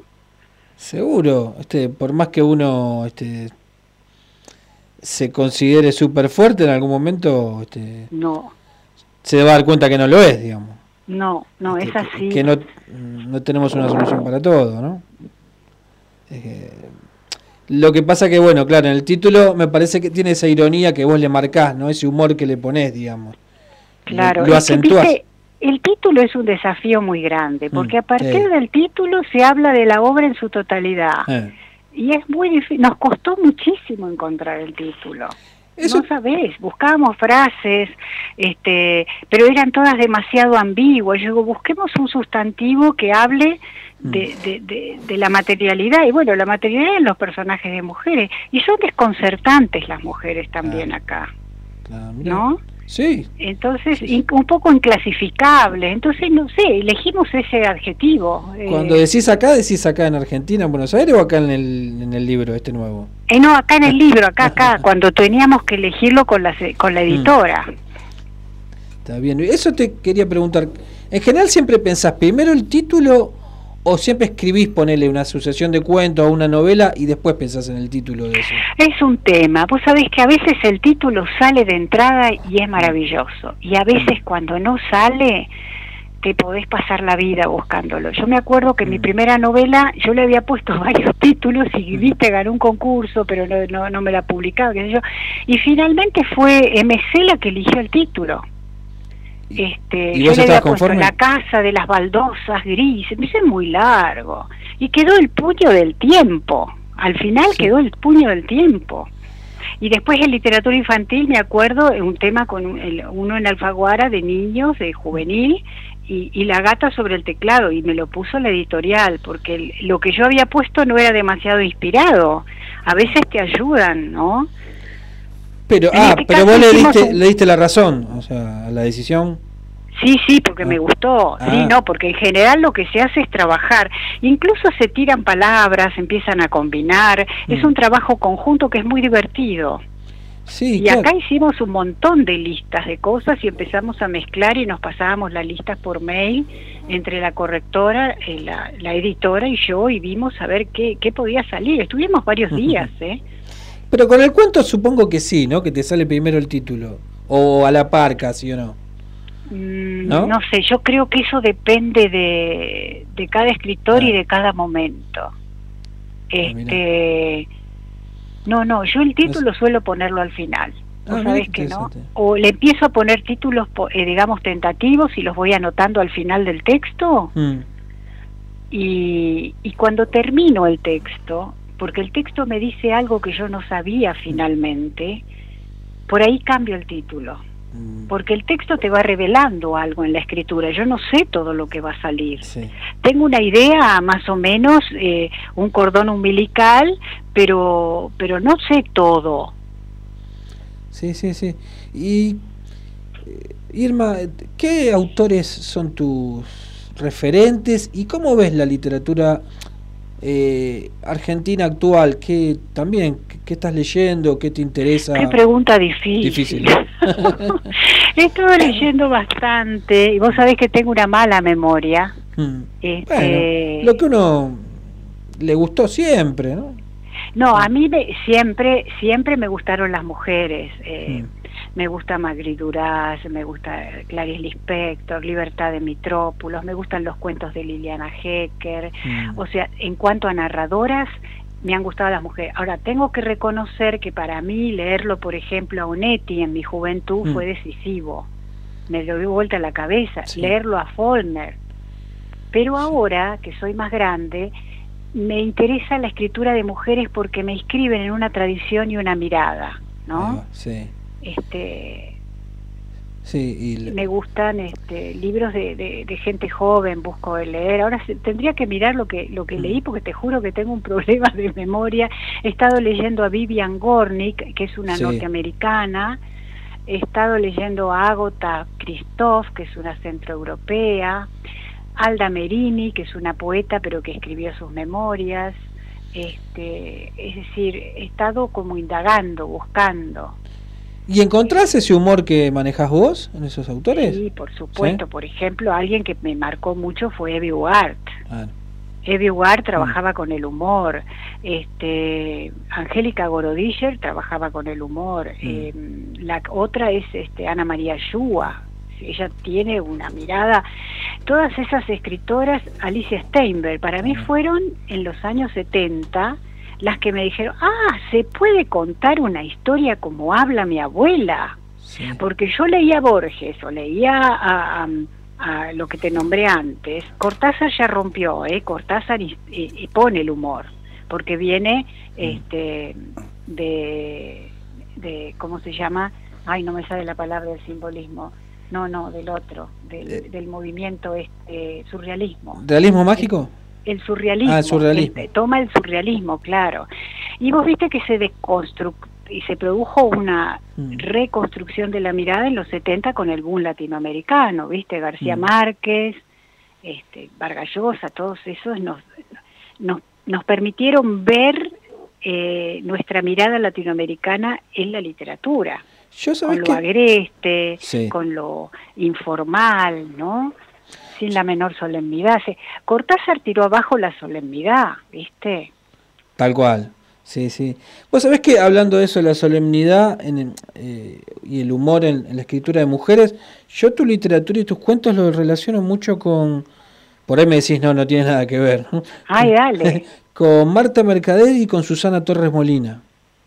Ay, las tengo que leer mejor entonces. Ah, mira, me has dado, lo voy a tener en Sí, cuenta. Tiene algo de eso, en los cuentos sobre todo, digamos, como que... eh, vos. No, no, ya las voy a las voy a releer. Por supuesto Mm. que he leído a Marta Mercader bastante, pero a Susana Torres Molina no la he leído tanto. Bueno, Irma, eh, la verdad que eh, nos has dado una cátedra prácticamente de literatura en esta tarde. Eh, ¿Cuándo sale el libro? ¿Cómo me dijiste? ¿Cuándo estará en las librerías? Ya está, ya está. El libro está, yo lo puse, eh, se puede comprar en Mercado Libre, se puede comprar en, en, en distintas plataformas. No Sí. sé, el tema de la distribución, eso no lo sé, pero Claro. sí el libro vos lo googleás y tenés lugares donde lo podés comprar. Ah, está bien. Bueno, ¿lo vas a presentar en alguna feria? En Y me obliga, me obliga, pero creo que lo voy a hacer con, con otro escritor de la misma editorial que también va a sacar un libro. Lo van a presentar de manera conjunta. Exactamente. Claro. Este, espérate que me tiene que Luis. Luis eh, Exactamente. con Luis Benítez, porque yo tengo un problema con los nombres. Claro. Así que hasta que me salga un nombre empiezo a decir el escritor ese que se casó con la otra y que escribió bien. no sé qué cosa, hasta Claro. que logre el nombre. Bueno, Irma, un gusto, Bueno. como siempre, charlar con vos. ah, Para mí así también. que, eh, bueno, eh, que el libro pueda llegar a muchísimos lectores. eh, y estamos, como siempre, aquí desde Historias de Aquí, eh, dispuestos siempre a promover a los escritores y escucharlos. Y, y bueno, que cuen- nos cuenten sus sueños también, ¿no? Así que un gusto, como siempre, y muchas gracias. ¿eh? Muchas gracias a ustedes. Bueno. Muchas gracias. Buenas tardes. Hasta pronto. Irma Berolín, escritora de Editorial Pala Brava, esta tarde en Historias de aquí en la Radio Pública de Avellaneda.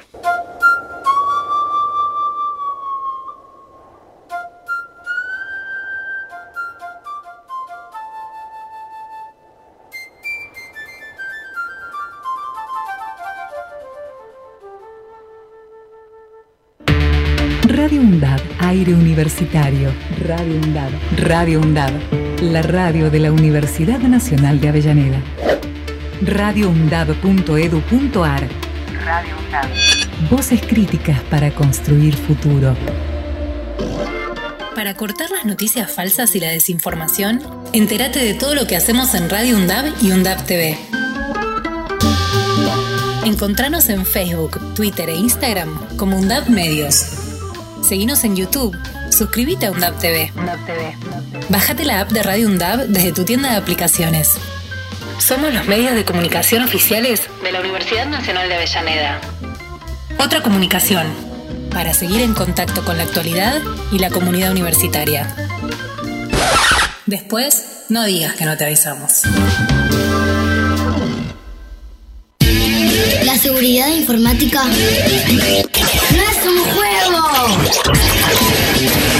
Glosario de seguridad informática. Servicio de correo electrónico. Correo electrónico. El correo electrónico es uno de los servicios para el intercambio de información que más usamos. Y también uno de los más elegidos por los cibercriminales para robar datos y cometer fraude. Por eso te recomendamos que nunca compartas tu clave de acceso. Pensá que nunca el administrador de correo electrónico ni ninguna otra persona necesitará tu clave para solucionar problemas en tu cuenta de correo. Recordá que quien obtiene tu clave podrá leer tus correos y enviar mensajes a tu nombre. Si sospechás que tu clave es conocida por terceros, cambiala de inmediato. Cambiala de inmediato. Cambiala de inmediato. La seguridad informática también depende de vos. Si tenés dudas, ingresa en campusvirtual.sim.edu.ar. Es un mensaje del Consejo Interuniversitario Nacional.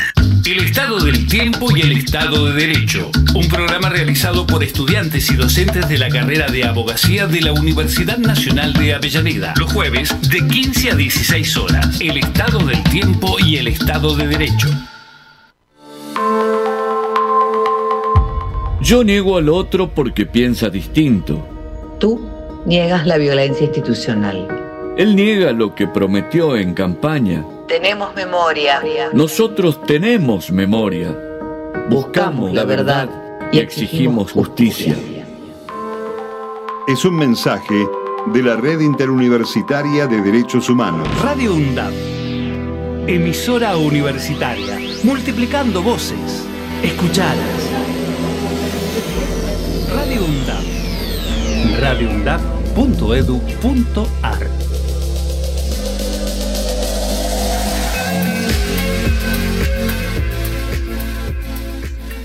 Historias de aquí presenta Explorarte. Con el escritor Maximino López. Narrativas, crónicas, novelas, poesías, relatos, teatro y cine. Explorarte. En la tarde de Radio UNDAB. Bueno, muy buenas tardes. Eh, voy a comenzar esta columna Explorarte. Como siempre, eh, no- citando las efemérides del día, las efemérides artísticas eh, latinoamericanas. Hoy, mejor dicho, ayer, 26 de septiembre, eh, fue el día este, en que, allá por el año 1972, fallecía la poeta argentina Alejandra Pizarnik, ¿no? oriunda de Avellaneda también, como tantos artistas talentosos. Eh, nos dejaba hace 51 años, eh, un 26 de septiembre eh, de 1972. Eh, vaya el recuerdo este, para Alejandra Pizarnik. Y también, un día como hoy, en cuanto a fallecimientos de gente relacionada con el folclore, tenemos a Raúl Carnota, El Cuchi Leguizamón y Hugo Jiménez Agüero. el Cuchi Leguizamón. Tres fundamentales. Y tal cual. Después, también un día como hoy fallecía el negro García López, ¿no? Un, músico muy importante ligado al rock nacional. Y hay que decir también que, bueno, eh, un día como hoy, entre los naci- nacimientos, podemos citar a Katia Aleman, ¿no? Katia Aleman es una artista del performance, de la poesía, de la actuación, muy, muy reconocida y que, bueno, marcó una época también. No quiere decir que ahora no la sigan marcando, ¿no? Obviamente, pero bueno, la recordamos por esa época en los 80 con sus presentaciones itinerantes en, en cemento con su pareja de ese momento que era Omar Chabán, ¿no? Eh, Katy Aleman está cumpliendo los años el día de hoy. Y bueno, en cuanto a mm, eventos, se nos viene la Feria del Libro de Malvinas Argentinas. Así es. Este fin de semana. Y la, Eh, de, y la de San José. Y la de San José el 6 y 7. En la Plaza de Madre. Teresa de Calcuta. En la, padre- en la Plaza Madre Teresa de Calcuta, como bien decía Elsa Torres hace un ratito. Yo quiero dejar este, el anuncio de que este sábado presenta el libro el escritor Diego Mauro, un libro de cuentos que se llama El néctar del enemigo, en Conurbania, que queda, Conurbania queda en Banfield, en la calle Alcina al 271 o 251, si no me, me equivoco. Es un lugar muy lindo. Y va a estar presentando este, este libro, que es el segundo libro de él. Es un libro de cuentos, cuentos de, como se dice, de, de barrio, ¿no? De personajes del barrio, de la escuela, este, personajes este, sociales, ¿no? Con las características que tiene Diego Mauro, ¿no? Para contar lo que es este talento para dar ese final sorpresivo en cada uno de esos relatos. Así que el que pueda acercarse es a las cinco y media en Conurbania. Es, va a haber este, presentadores, música. Conurbania, vuelvo a repetir, as- Alcina al 271 en Banfield. Por ahora, estas son todas las novedades este, de este boletín. Volveremos con más información la semana que viene. Seguimos en Historias de aquí y estamos dentro del marco de los 40 años de democracia, eh, eh, con una serie de entrevistas que nos llevan a recordar y a reafirmar nuestro compromiso con la radiofonía avellanedense. Y estamos en comunicación con un periodista joven en aquel momento, ahora eh, joven aún, pero un poco más crecido también, eh, que hizo sus primeros pasos aquí en, nuestro distrito, en la vieja radio que en principio se llamó Monte Carlo, luego comunitaria, en el viejo pasaje Bulgaria 1836, y que bueno, ha tenido una eh, interesante carrera dentro de los medios de comunicación. Tal es así que hoy es un especialista en música en la radio municipal de Florencio Varela. Estamos hablando con Sergio San Juan, eh, es nuestro reencuentro después de tantísimos años. Nosotros hoy en redes publicamos una vieja foto. eh, yo era un poco más grande, estoy de espalda, pero el que está de frente es él. ¿Cómo está Sergio? Buenas tardes. Hola Omar, ¿cómo te va? Buenas tardes. Qué gusto reencontrarnos después de tanto tiempo. Bueno, a ver, el mío también, ¿eh? la verdad que han pasado tantos años. eh, ¿Y vos, eh, fue tu primer eh, trabajo eso en la radio Monte Carlo comunitaria, como se llamaba? Tuvo distintos nombres, ¿no? Sí, tuvo distintas denominaciones y sí, fue digamos que mi primera experiencia radial. Yo en ese momento estaba estudiando periodismo en la Universidad Nacional de Loma de Zamora. Este, un título que eh, finalmente conseguí, soy este, licenciado en periodismo, y cuando estaba cursando los últimos años de la carrera hice una pasantía en la radio, este, bueno, este, entre otros compañeros te tuve, te tuve a vos Omar, y ahí hicimos nuestra gran es- este, primera experiencia radial, digamos, ¿no? Claro. Bueno, ¿y cómo eh, viviste? ¿Siempre trabajaste en medios comunitarios o lograste, eh, o en radio ra- radiofónico, o pasaste por otro sector, eh, gráfica, la televisión, dentro de estos medios, ¿no? Mira, fundamentalmente trabajé en gráfica eh, mucho más tiempo, hice este, espectáculos, también deportes, fui, fui bastante ecléptico en el manejo del- de la carrera profesional, digamos, este, pero ahora me estoy reencontrando con un viejo, con un viejo amor que es la, que es la radio, como bien contabas recién, actualmente estoy trabajando en una radio pública, en la radio municipal Florencio Varela, y bueno, ya hace tres años que tengo un espacio de, este, de un programa ahí que sale al aire semanalmente. Y para mí es una gran delicia trabajar en, eh, este, en la radio que este, la considero el medio de comunicación por excelencia. Claro. Sí, no- nosotros hicimos, estamos haciendo justamente este recordatorio dentro, eh, porque casualmente eh, yo trabajé solamente en medios de Avellaneda, ¿no? En casi todos por acá. Pero mi primer programa fue hecha, no sé si existirá todavía, no existía en radio en Avellaneda aún, y fue en Radio Juventud, en Florencio Varela. Ah, mira vos, no, ya no, ya no existe más esa radio. Bueno. Sí, nosotros eh, pero hacíamos sí, un digamos que las radios con un comunitarias. compañero eh, en Radio Juventud, eh, te estoy hablando año 85, 86 más o menos. Sí, sí, sí. Claro. Sí, bueno, en ese momento, la década del 80, empezaban a aparecer este, en gran cantidad las radios comunitarias, ¿no? que incluso hasta no tenían ni siquiera autorización del CONFER para transmitirlo, que era un problema porque muchas veces se pisaban unas con otras o incluso este, tenían dificultades con las radios más masivas, que tenían antenas más potentes y se tapaban unas a otras, era, era realmente difícil. Este, con el tiempo eso se fue, eh, se fue normalizando, se fue profesionalizando, también la tecnología ayudó a que las radios este, se establecieran con una, con una mejor señal y hoy ya hay una cantidad de radios locales, comunitarias, regionales, diti- ditistrales, que realmente tienen una, una, una programación muy, muy profesional. Claro. ¿Y qué mirada tenés en este caso del, digamos, dentro de los 40 años de democracia, eh, cómo fuimos avanzando, ¿no? Entre los medios electrónicos, digitales, la aparición de, de redes sociales, eh, Internet, que revolucionó todo, eh, digamos, Google, la, la- la cantidad de, de- de- de redes que hay que estamos permanentemente vigilados, digamos, no solamente tenemos la oportunidad de hablar y de comunicar, sino nosotros mismos, cualquier movimiento, ya nos dicen, alguien nos dice, alguna red social, nos dicen cómo te fue por aquí. Sí, es verdad. Este, bueno, yo creo que las, el gran avance de la, de la tecnología y la cantidad de plataformas digitales, algunas masivas, otras más restringidas, que cualquier usuario puede, puede acceder, hace que de alguna manera cualquier persona, si quiere, puede ser un comunicador social, puede ser un periodista. Antes vos necesitabas de una empresa o una o, o esto un trabajo comunitario o una cooperativa que tuviera algún instrumento que te que te permitiera vos transmitir, si no no tenías el espacio para hacerlo. Hoy cualquiera con un desde un teléfono celular y mediante una aplicación puede transformarse en un comunicador social.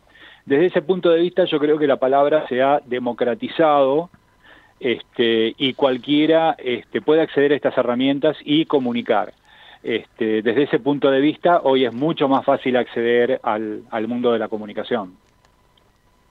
¿Qué tal, Sergio? Muy buenas tardes.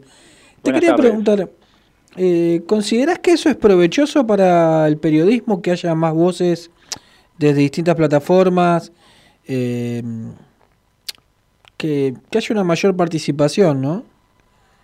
Yo creo que el, el gran punto a favor es, es la participación. Mm. Antes teníamos un montón de profesionales y este, que no tenían los medios necesarios para poder transmitir su mensaje.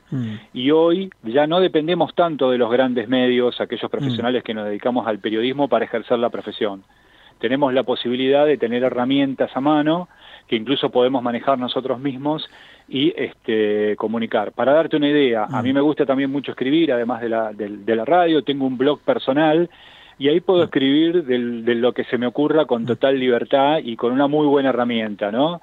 Que es un blog. Este, y bueno, eso 30 años atrás, 40 años atrás ni hablar, era prácticamente este, una utopía, ¿no? Si Mm. vos no escribías para, para un medio grande, para una empresa que te pudiera contratar, era muy difícil desarrollarte como comunicador. Hoy eso es mucho más accesible. Sí, era escribir al- en el papel directamente, por no... Tal cual, era eh, el papel y además vos llegabas a Mm. un público mucho más reducido, porque si tenías la posibilidad de editar alguna revista o alguna publicación, tenías que ver cómo la distribuías, en qué lugares, qué cantidad de ejemplares podías imprimir, eh, este, quiénes podían acceder a comprarla, qué precio le tenías que poner. Hoy, con una publicación online, la distribución es absolutamente gratuita, eh, es una, eh, está- hay un acceso casi universal, porque ya prácticamente, y sobre todo en Argentina, este, hay un, un montón de líneas telefónicas eh, este, asociadas a un teléfono celular que permite que cualquier persona pueda acceder a cualquier publicación este, de cualquier comunicador de todo, de todo el país. Y eso es realmente revolucionario. Si nosotros este, lo miramos desde los años 80, ni Mm. hablar, esto parece ciencia ficción, mirado desde los 80. Hoy es, es una realidad palpable que, que, que cualquier este, comunicador tiene, tiene a mano. Sí, a mí me gustaría que convivan un poco más el- la noticia desde la radio o desde los medios de las plataformas, ¿no? Con lo que es el diario en papel. Sí, bueno, me gustaría. eh, eh, eh, soy, Mm. este, me formé como lector con Mm. el, con el, con el papel, ¿no? Mm. Incluso con el, con el diario se leía desde el papel, el libro también. Hay un Mm. montón de, de, este, de chicos de las, de las nuevas generaciones Mm. que hasta se educan eh, sin necesidad de tener apuntes o libros, ¿no? Lo hacen a través de, de, de plataformas o eh, esto PDF o este libros bajados a imagen digital, digamos. Es una nueva un nuevo lenguaje en el cual este, tenemos distintas generaciones que no tenemos que ir que ir adaptando. Si vos me preguntas a mí cómo me gusta leer, me encanta leer en papel, claramente. Mm. Eh, pero entiendo también que hay una, toda una, una nueva generación que fue formada en el mundo audiovisual. Sí, y hubo una de- democratización, ¿no? De alguna manera, de lo que es Sí, la comunicación. Mm. yo no tengo dudas de eso, que hay, que hay una democratización. Por supuesto que no es todo color de rosa, Mm. por supuesto que tenemos muchos, muchos conflictos. Este, también la proliferación de plataformas donde uno puede comunicarse Mm. hace que muchas veces mucha gente se refugie en el anonimato para opinar Mm. y cuando uno opina desde el no nombre o desde, el eh, desde un seudónimo, digamos, o un anonimato, eh, puede decir cualquier cosa sin mucha consecuencia, ¿no? Y a veces Mm. eso este, puede puede provocar que mensajes muy peligrosos este, se difundan eh, sin ningún tipo de control, como bien lo estamos viendo hoy, ¿no? Este, eso claramente se ve. Eso sería, digamos, como la parte negativa del, del mundo comunicacional de hoy. Ahora, visto desde la, desde la positiva, eh, nunca hubo eh, tanta libertad de expresión en el sentido de que cualquiera puede acceder a cualquier plataforma para decir lo que quiera eh, con el medio que quiera. Lo puede decir escrito, lo puede decir oral, puede hacer un podcast, puede hacer un video, Sí, sí, puede sí. tener un, eh, este, un canal de YouTube. Este, hay, hay plataformas donde, donde se graban contenidos audiovisuales y se pueden, este, se pueden subir. Eso Mm. como nunca, cualquier persona tiene, tiene acceso a esa posibilidad y desde ese punto de vista yo lo considero como un gran avance. Sí, yo también. Eh, hay muchos periodistas que le molesta esta proliferación de proliferación, digamos, esta esta esta cantidad de de youtubers, de instagramers, ¿no? Que, dan sí, su yo opinión. creo que son nuevas formas de comunicación. Creo que los periodistas más antiguos, Mm. eh, estos formados en otra realidad, se sienten amenazados y yo diría que hasta con cierta lógica, Mm. porque antes digamos que la comunicación estaba monopolizada por los profesionales que tenían acceso a un medio que no eran tantos. Y hoy eso está como más liberado. Yo y, este, te decía al principio de la charla que en potencia cualquiera puede ser un comunicador, Mm. cualquiera puede transformarse en un periodista. Por supuesto que para ejercer profesionalmente eh, este el oficio hay que tener ciertas herramientas, conocer este, de ciertas cuestiones, eh, este, haber estudiado, etcétera, etcétera. Pero también es cierto que le damos posibilidad a mucha gente que no tiene voz de poder expresar lo que lo que Mm. siente, lo que quiere. Sí, sí, yo pienso lo mismo, que eh, eh, en, el, en el balance es más lo, po- lo positivo que lo negativo. Claro que hay gente que se puede abrir un perfil trucho y decir cualquier cosa, ¿no? Tal cual, y bueno, Mm. ese ese es un riesgo latente que, que bueno, lo vemos todos los días, ¿no? Mm. Este, ese riesgo existe, sí, es cierto. Y en cuanto a la radio, ¿cómo, la, ¿cómo te gusta más a vos? ¿Cómo se usa ahora, que es la radio con, con una cámara que, que los que lo filma o la vieja o la radio como siempre, digamos? La voz como son, predominante. eh, eh, creo que es un, es un nuevo medio que no es radio ni es tele, es Claro. un híbrido, ¿no? Mm. Eh, si vos me decís radio, la radio es sonido, no es imagen. Estoy de Eh, por lo menos eso es lo que yo creo y pienso. Este, está más abierta la imaginación, Mm. hay más, este, uno tiene un contacto mucho más, este, mucho más emocional con la, con la persona que está transmitiendo, es una gran compañía, hay que prestar mucha atención a la persona que está hablando. Yo creo que la radio desde ese sentido yo la considero como un medio de sonido, sin imagen. Sí, sí, yo- Ahora, esta nueva plataforma que mezcla las dos cosas, no es ni televisión ni es radio. Es una nueva forma de comunicar, ¿no? Este, hay muchos canales de streamer ahora que están, que están apareciendo. También mucha gente con poca tecnología y Mm. con una mínima inversión puede armar un, un canal de streaming y transmitir, Mm. con lo cual ahí, ahí volvemos al tema de la, de la democratización de la, de la palabra, ¿no? Mm. Este, cualquiera con, un, con una mínima inversión eh, puede armar una transmisión que mezcle imagen y sonido. Y desde ese punto de vista creo que es positivo, Sí. pero es un medio distinto. Yo no lo llamaría radio a eso, ¿no? Lo llamaría otra cosa. Lo que pasa que muchas radios están recurriendo a transmitir alguno de su programación mediante imágenes porque sienten que pierden público, ¿no? Que hay un público joven Mm. que prefiere al streamer y no quiere escuchar la radio tradicional. Entonces, para atraparlo, mezclan esas dos cosas. Y- Y, y- sí. y bueno, estamos ahí en un periodo de transición, creo, eh, donde todos nos estamos adaptando a ver qué, qué, qué es lo que se va a terminar este, imponiendo. Ahora, desde, desde mi opinión este personal, la radio es sonido y no es imagen. Sí, yo estoy de acuerdo. Y, y la verdad que en algunos ejemplos no me gusta cómo filman la radio. A veces como que ponen una cámara en el techo y parece como eh, la camarita de seguridad del Pharmacity. O sea, está, está viendo algo que desde arriba, Sí, sí, sí. ¿no? Sí, tal cual, es tal cual. Vos sabés que... Un guardiacárcel. Sí, bueno, mi pro, el Radio Municipal Florencio Varela transmite este, varios de sus programas en, el, en un canal de Twitch, Mm. eh, con lo cual que es otra plataforma, ¿no? Mm. Y este y mi programa sale filmado además. No, Mm. el año pasado no, pero este año sí. Y para mí me resulta una cierta incomodidad porque no, no, no, no me siento te- tan tan liberado en el momento de hacer el programa que Mm. cuando solamente tenía tenía el micrófono. Uno consciente o inconscientemente sabe que tiene la cámara que lo está que lo está enfocando, ¿no?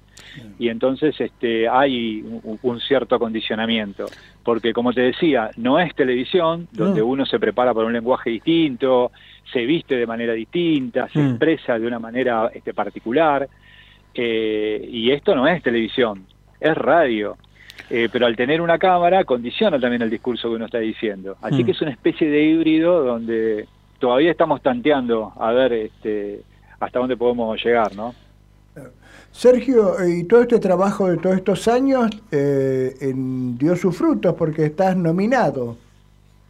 Sí, en los premios, sí, mi programa fue nominado a los premios Martín Fierro Federal 2022.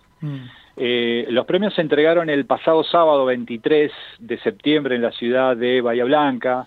Ahí se hicieron. ¿Cómo fue se ese proceso? entrega. ¿Ustedes Se hizo la presentaron entrega a la proyecto? mañana de unos diplomas para los nominados Hmm. y a la noche se hizo la fiesta de entrega de los Martín Fierro que transmitió la, eh, la TV pública. Claro. Mi programa fue nominado en la, categoría radio, mejor programa de eh, música moderna, pop jazz. Y este, bueno, finalmente no ganamos, pero estuvimos ahí entre los entre los tres programas este, ternados. Claro, un, un gran logro para las radios públicas del conurbano, ¿no? Porque no es usual, no es común que, que se premien esos trabajos, ¿no? No, no, la verdad que no.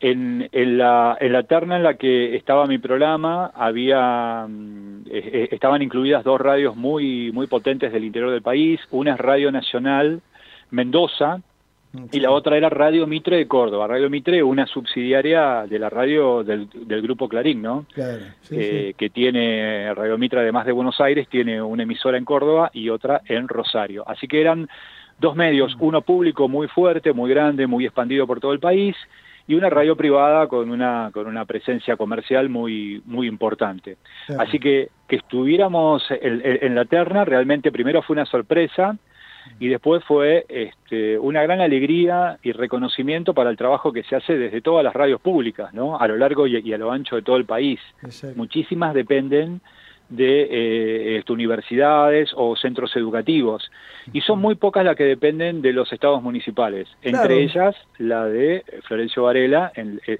eh, en donde yo tengo mi programa.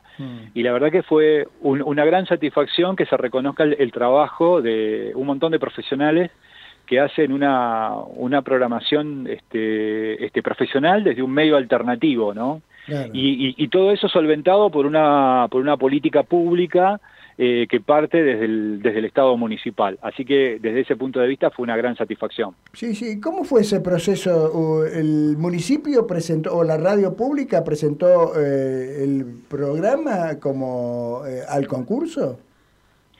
Eh, los Martín Fierro Federal se manejan de la siguiente manera. Hay una fecha tope en la cual vos podés presentar tu programa, tienen una, una página web, te podés presentar y este, inscribirte en alguna de las ternas este, que tienen, ¿no? Este, para eso tenés que presentar un- una serie de, este, de requisitos, en- entre ellos una filmación o una grabación del programa de aproximadamente 15 minutos, una, una sinopsis lo más completa posible, un flyer este, de publicidad del, este, del programa, hay toda una serie de requisitos. Y nosotros quisimos hacer una, una, una prueba desde la radio municipal a ver este, si realmente nos tenían en cuenta, ¿no? Claro. Así que escribimos a mi programa, que bueno, yo hago un programa que este, el año pasado se llamaba La historia de los clásicos y este año se llama El rock y su historia, que lo que hace es contar las historias escondidas detrás de los grandes discos y las grandes canciones de, él, de la música popular, fundamentalmente del rock, ¿no? Eh, a ver, qué artistas crearon los discos, qué productores intervinieron, este, el contexto económico, social y político que rodeó a la creación de esa obra artística, eh, cómo se hizo el arte de tapa, etcétera, etcétera. Eh, con un trabajo de investigación bastante, bastante profundo, bastante importante. Claro. Y, Eh, y bueno, presentamos la propuesta, hará tres, cuatro meses atrás, este, nos inscribimos y no volvimos a tener noticias hasta hace 20, 25 días, donde nos llegó la comunicación de que el programa estaba Con lo cual nos demuestra de que desde los medios públicos tenemos que visibilizar nuestro trabajo, ¿no? Hacerlo, este, hacerlo circular, hacerlo conocido. Y, y por otro lado también tener la satisfacción de que estamos haciendo un trabajo profesional que es, que es reconocido por otros profesionales a nivel nacional. Eh, desde ese punto de vista estamos, estamos muy contentos y creo que este, el haber sido ternados y que nuestro trabajo sea este, visibilizado, eh, ya con eso estamos súper eh, súper agradecidos. Sí, a mí me parece también eh, muy valioso porque en definitiva eh, yo- conocemos muchos medios públicos del conurbano y, y que hayan nominado a un programa de la radio pública de Florencio Varela nos parece un logro también y en este caso que seas vos mucho más.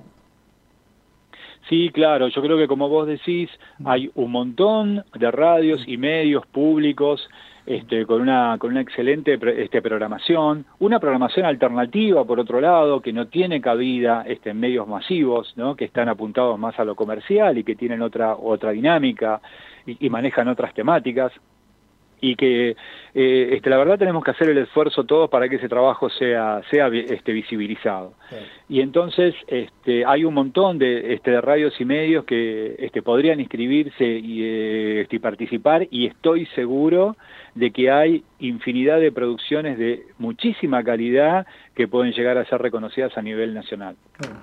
Bueno, Sergio, la verdad que un gusto charlar con vos este reencuentro después de tantísimos años. Las felicitaciones por haber logrado esto, eh, esta punta de lanza para las demás eh, radios públicas del conurbano. Eh, y bueno, y lo mejor para vos en este, en este ciclo y, y ojalá eh, la vida nos encuentre para en algún momento quizás intercambiar información, hacer algo juntos, lo que sea, ¿no? Nosotros nos dedicamos aquí a historias, Maximino es escritor, ha escrito unos cuantos libros ya y hace Un muchos gusto. años que trabajamos juntos y bueno, y como siempre yo dedicándome a la, a la música regional, ¿no? A la música del folclore, el tango urbano eh, y demás. Y bueno, y estamos haciendo el programa hace muchísimos años también, ¿no? Así que bueno, Muchas lo gracias. mejor para vos y, y bueno, y hasta cualquier momento. Bueno, te mando un abrazo muy grande a vos y a todo tu equipo, este, muy, muy reconfortado por este reencuentro, por este llamado, por esta charla, y, y bueno, aguanten los medios públicos y porque tengamos más, más difusión y más reconocimiento este, a todo nuestro trabajo. Muchas gracias. Bueno, un abrazo, ¿eh? Muchas gracias. Un Sergio San Juan, periodista eh, que trabaja en la radio pública de Florencio Varela, esta tarde en Historias de aquí.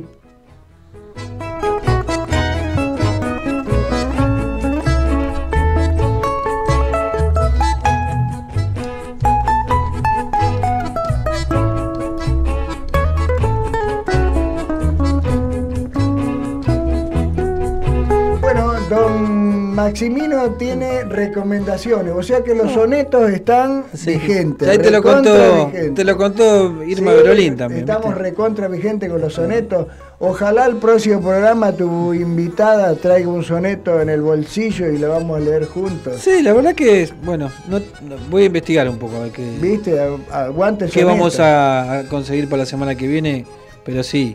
Eh, bueno, y con respecto al culto de la, de hermandad negra, me olvidé decirte hablando de esto del Lovecraft, de Poe, de los escritores, que no hay que dejar de leer también, tampoco a una escritora argentina que se llama Mariana Enríquez, que está Ah, teniendo sí, mucho, sí, sí.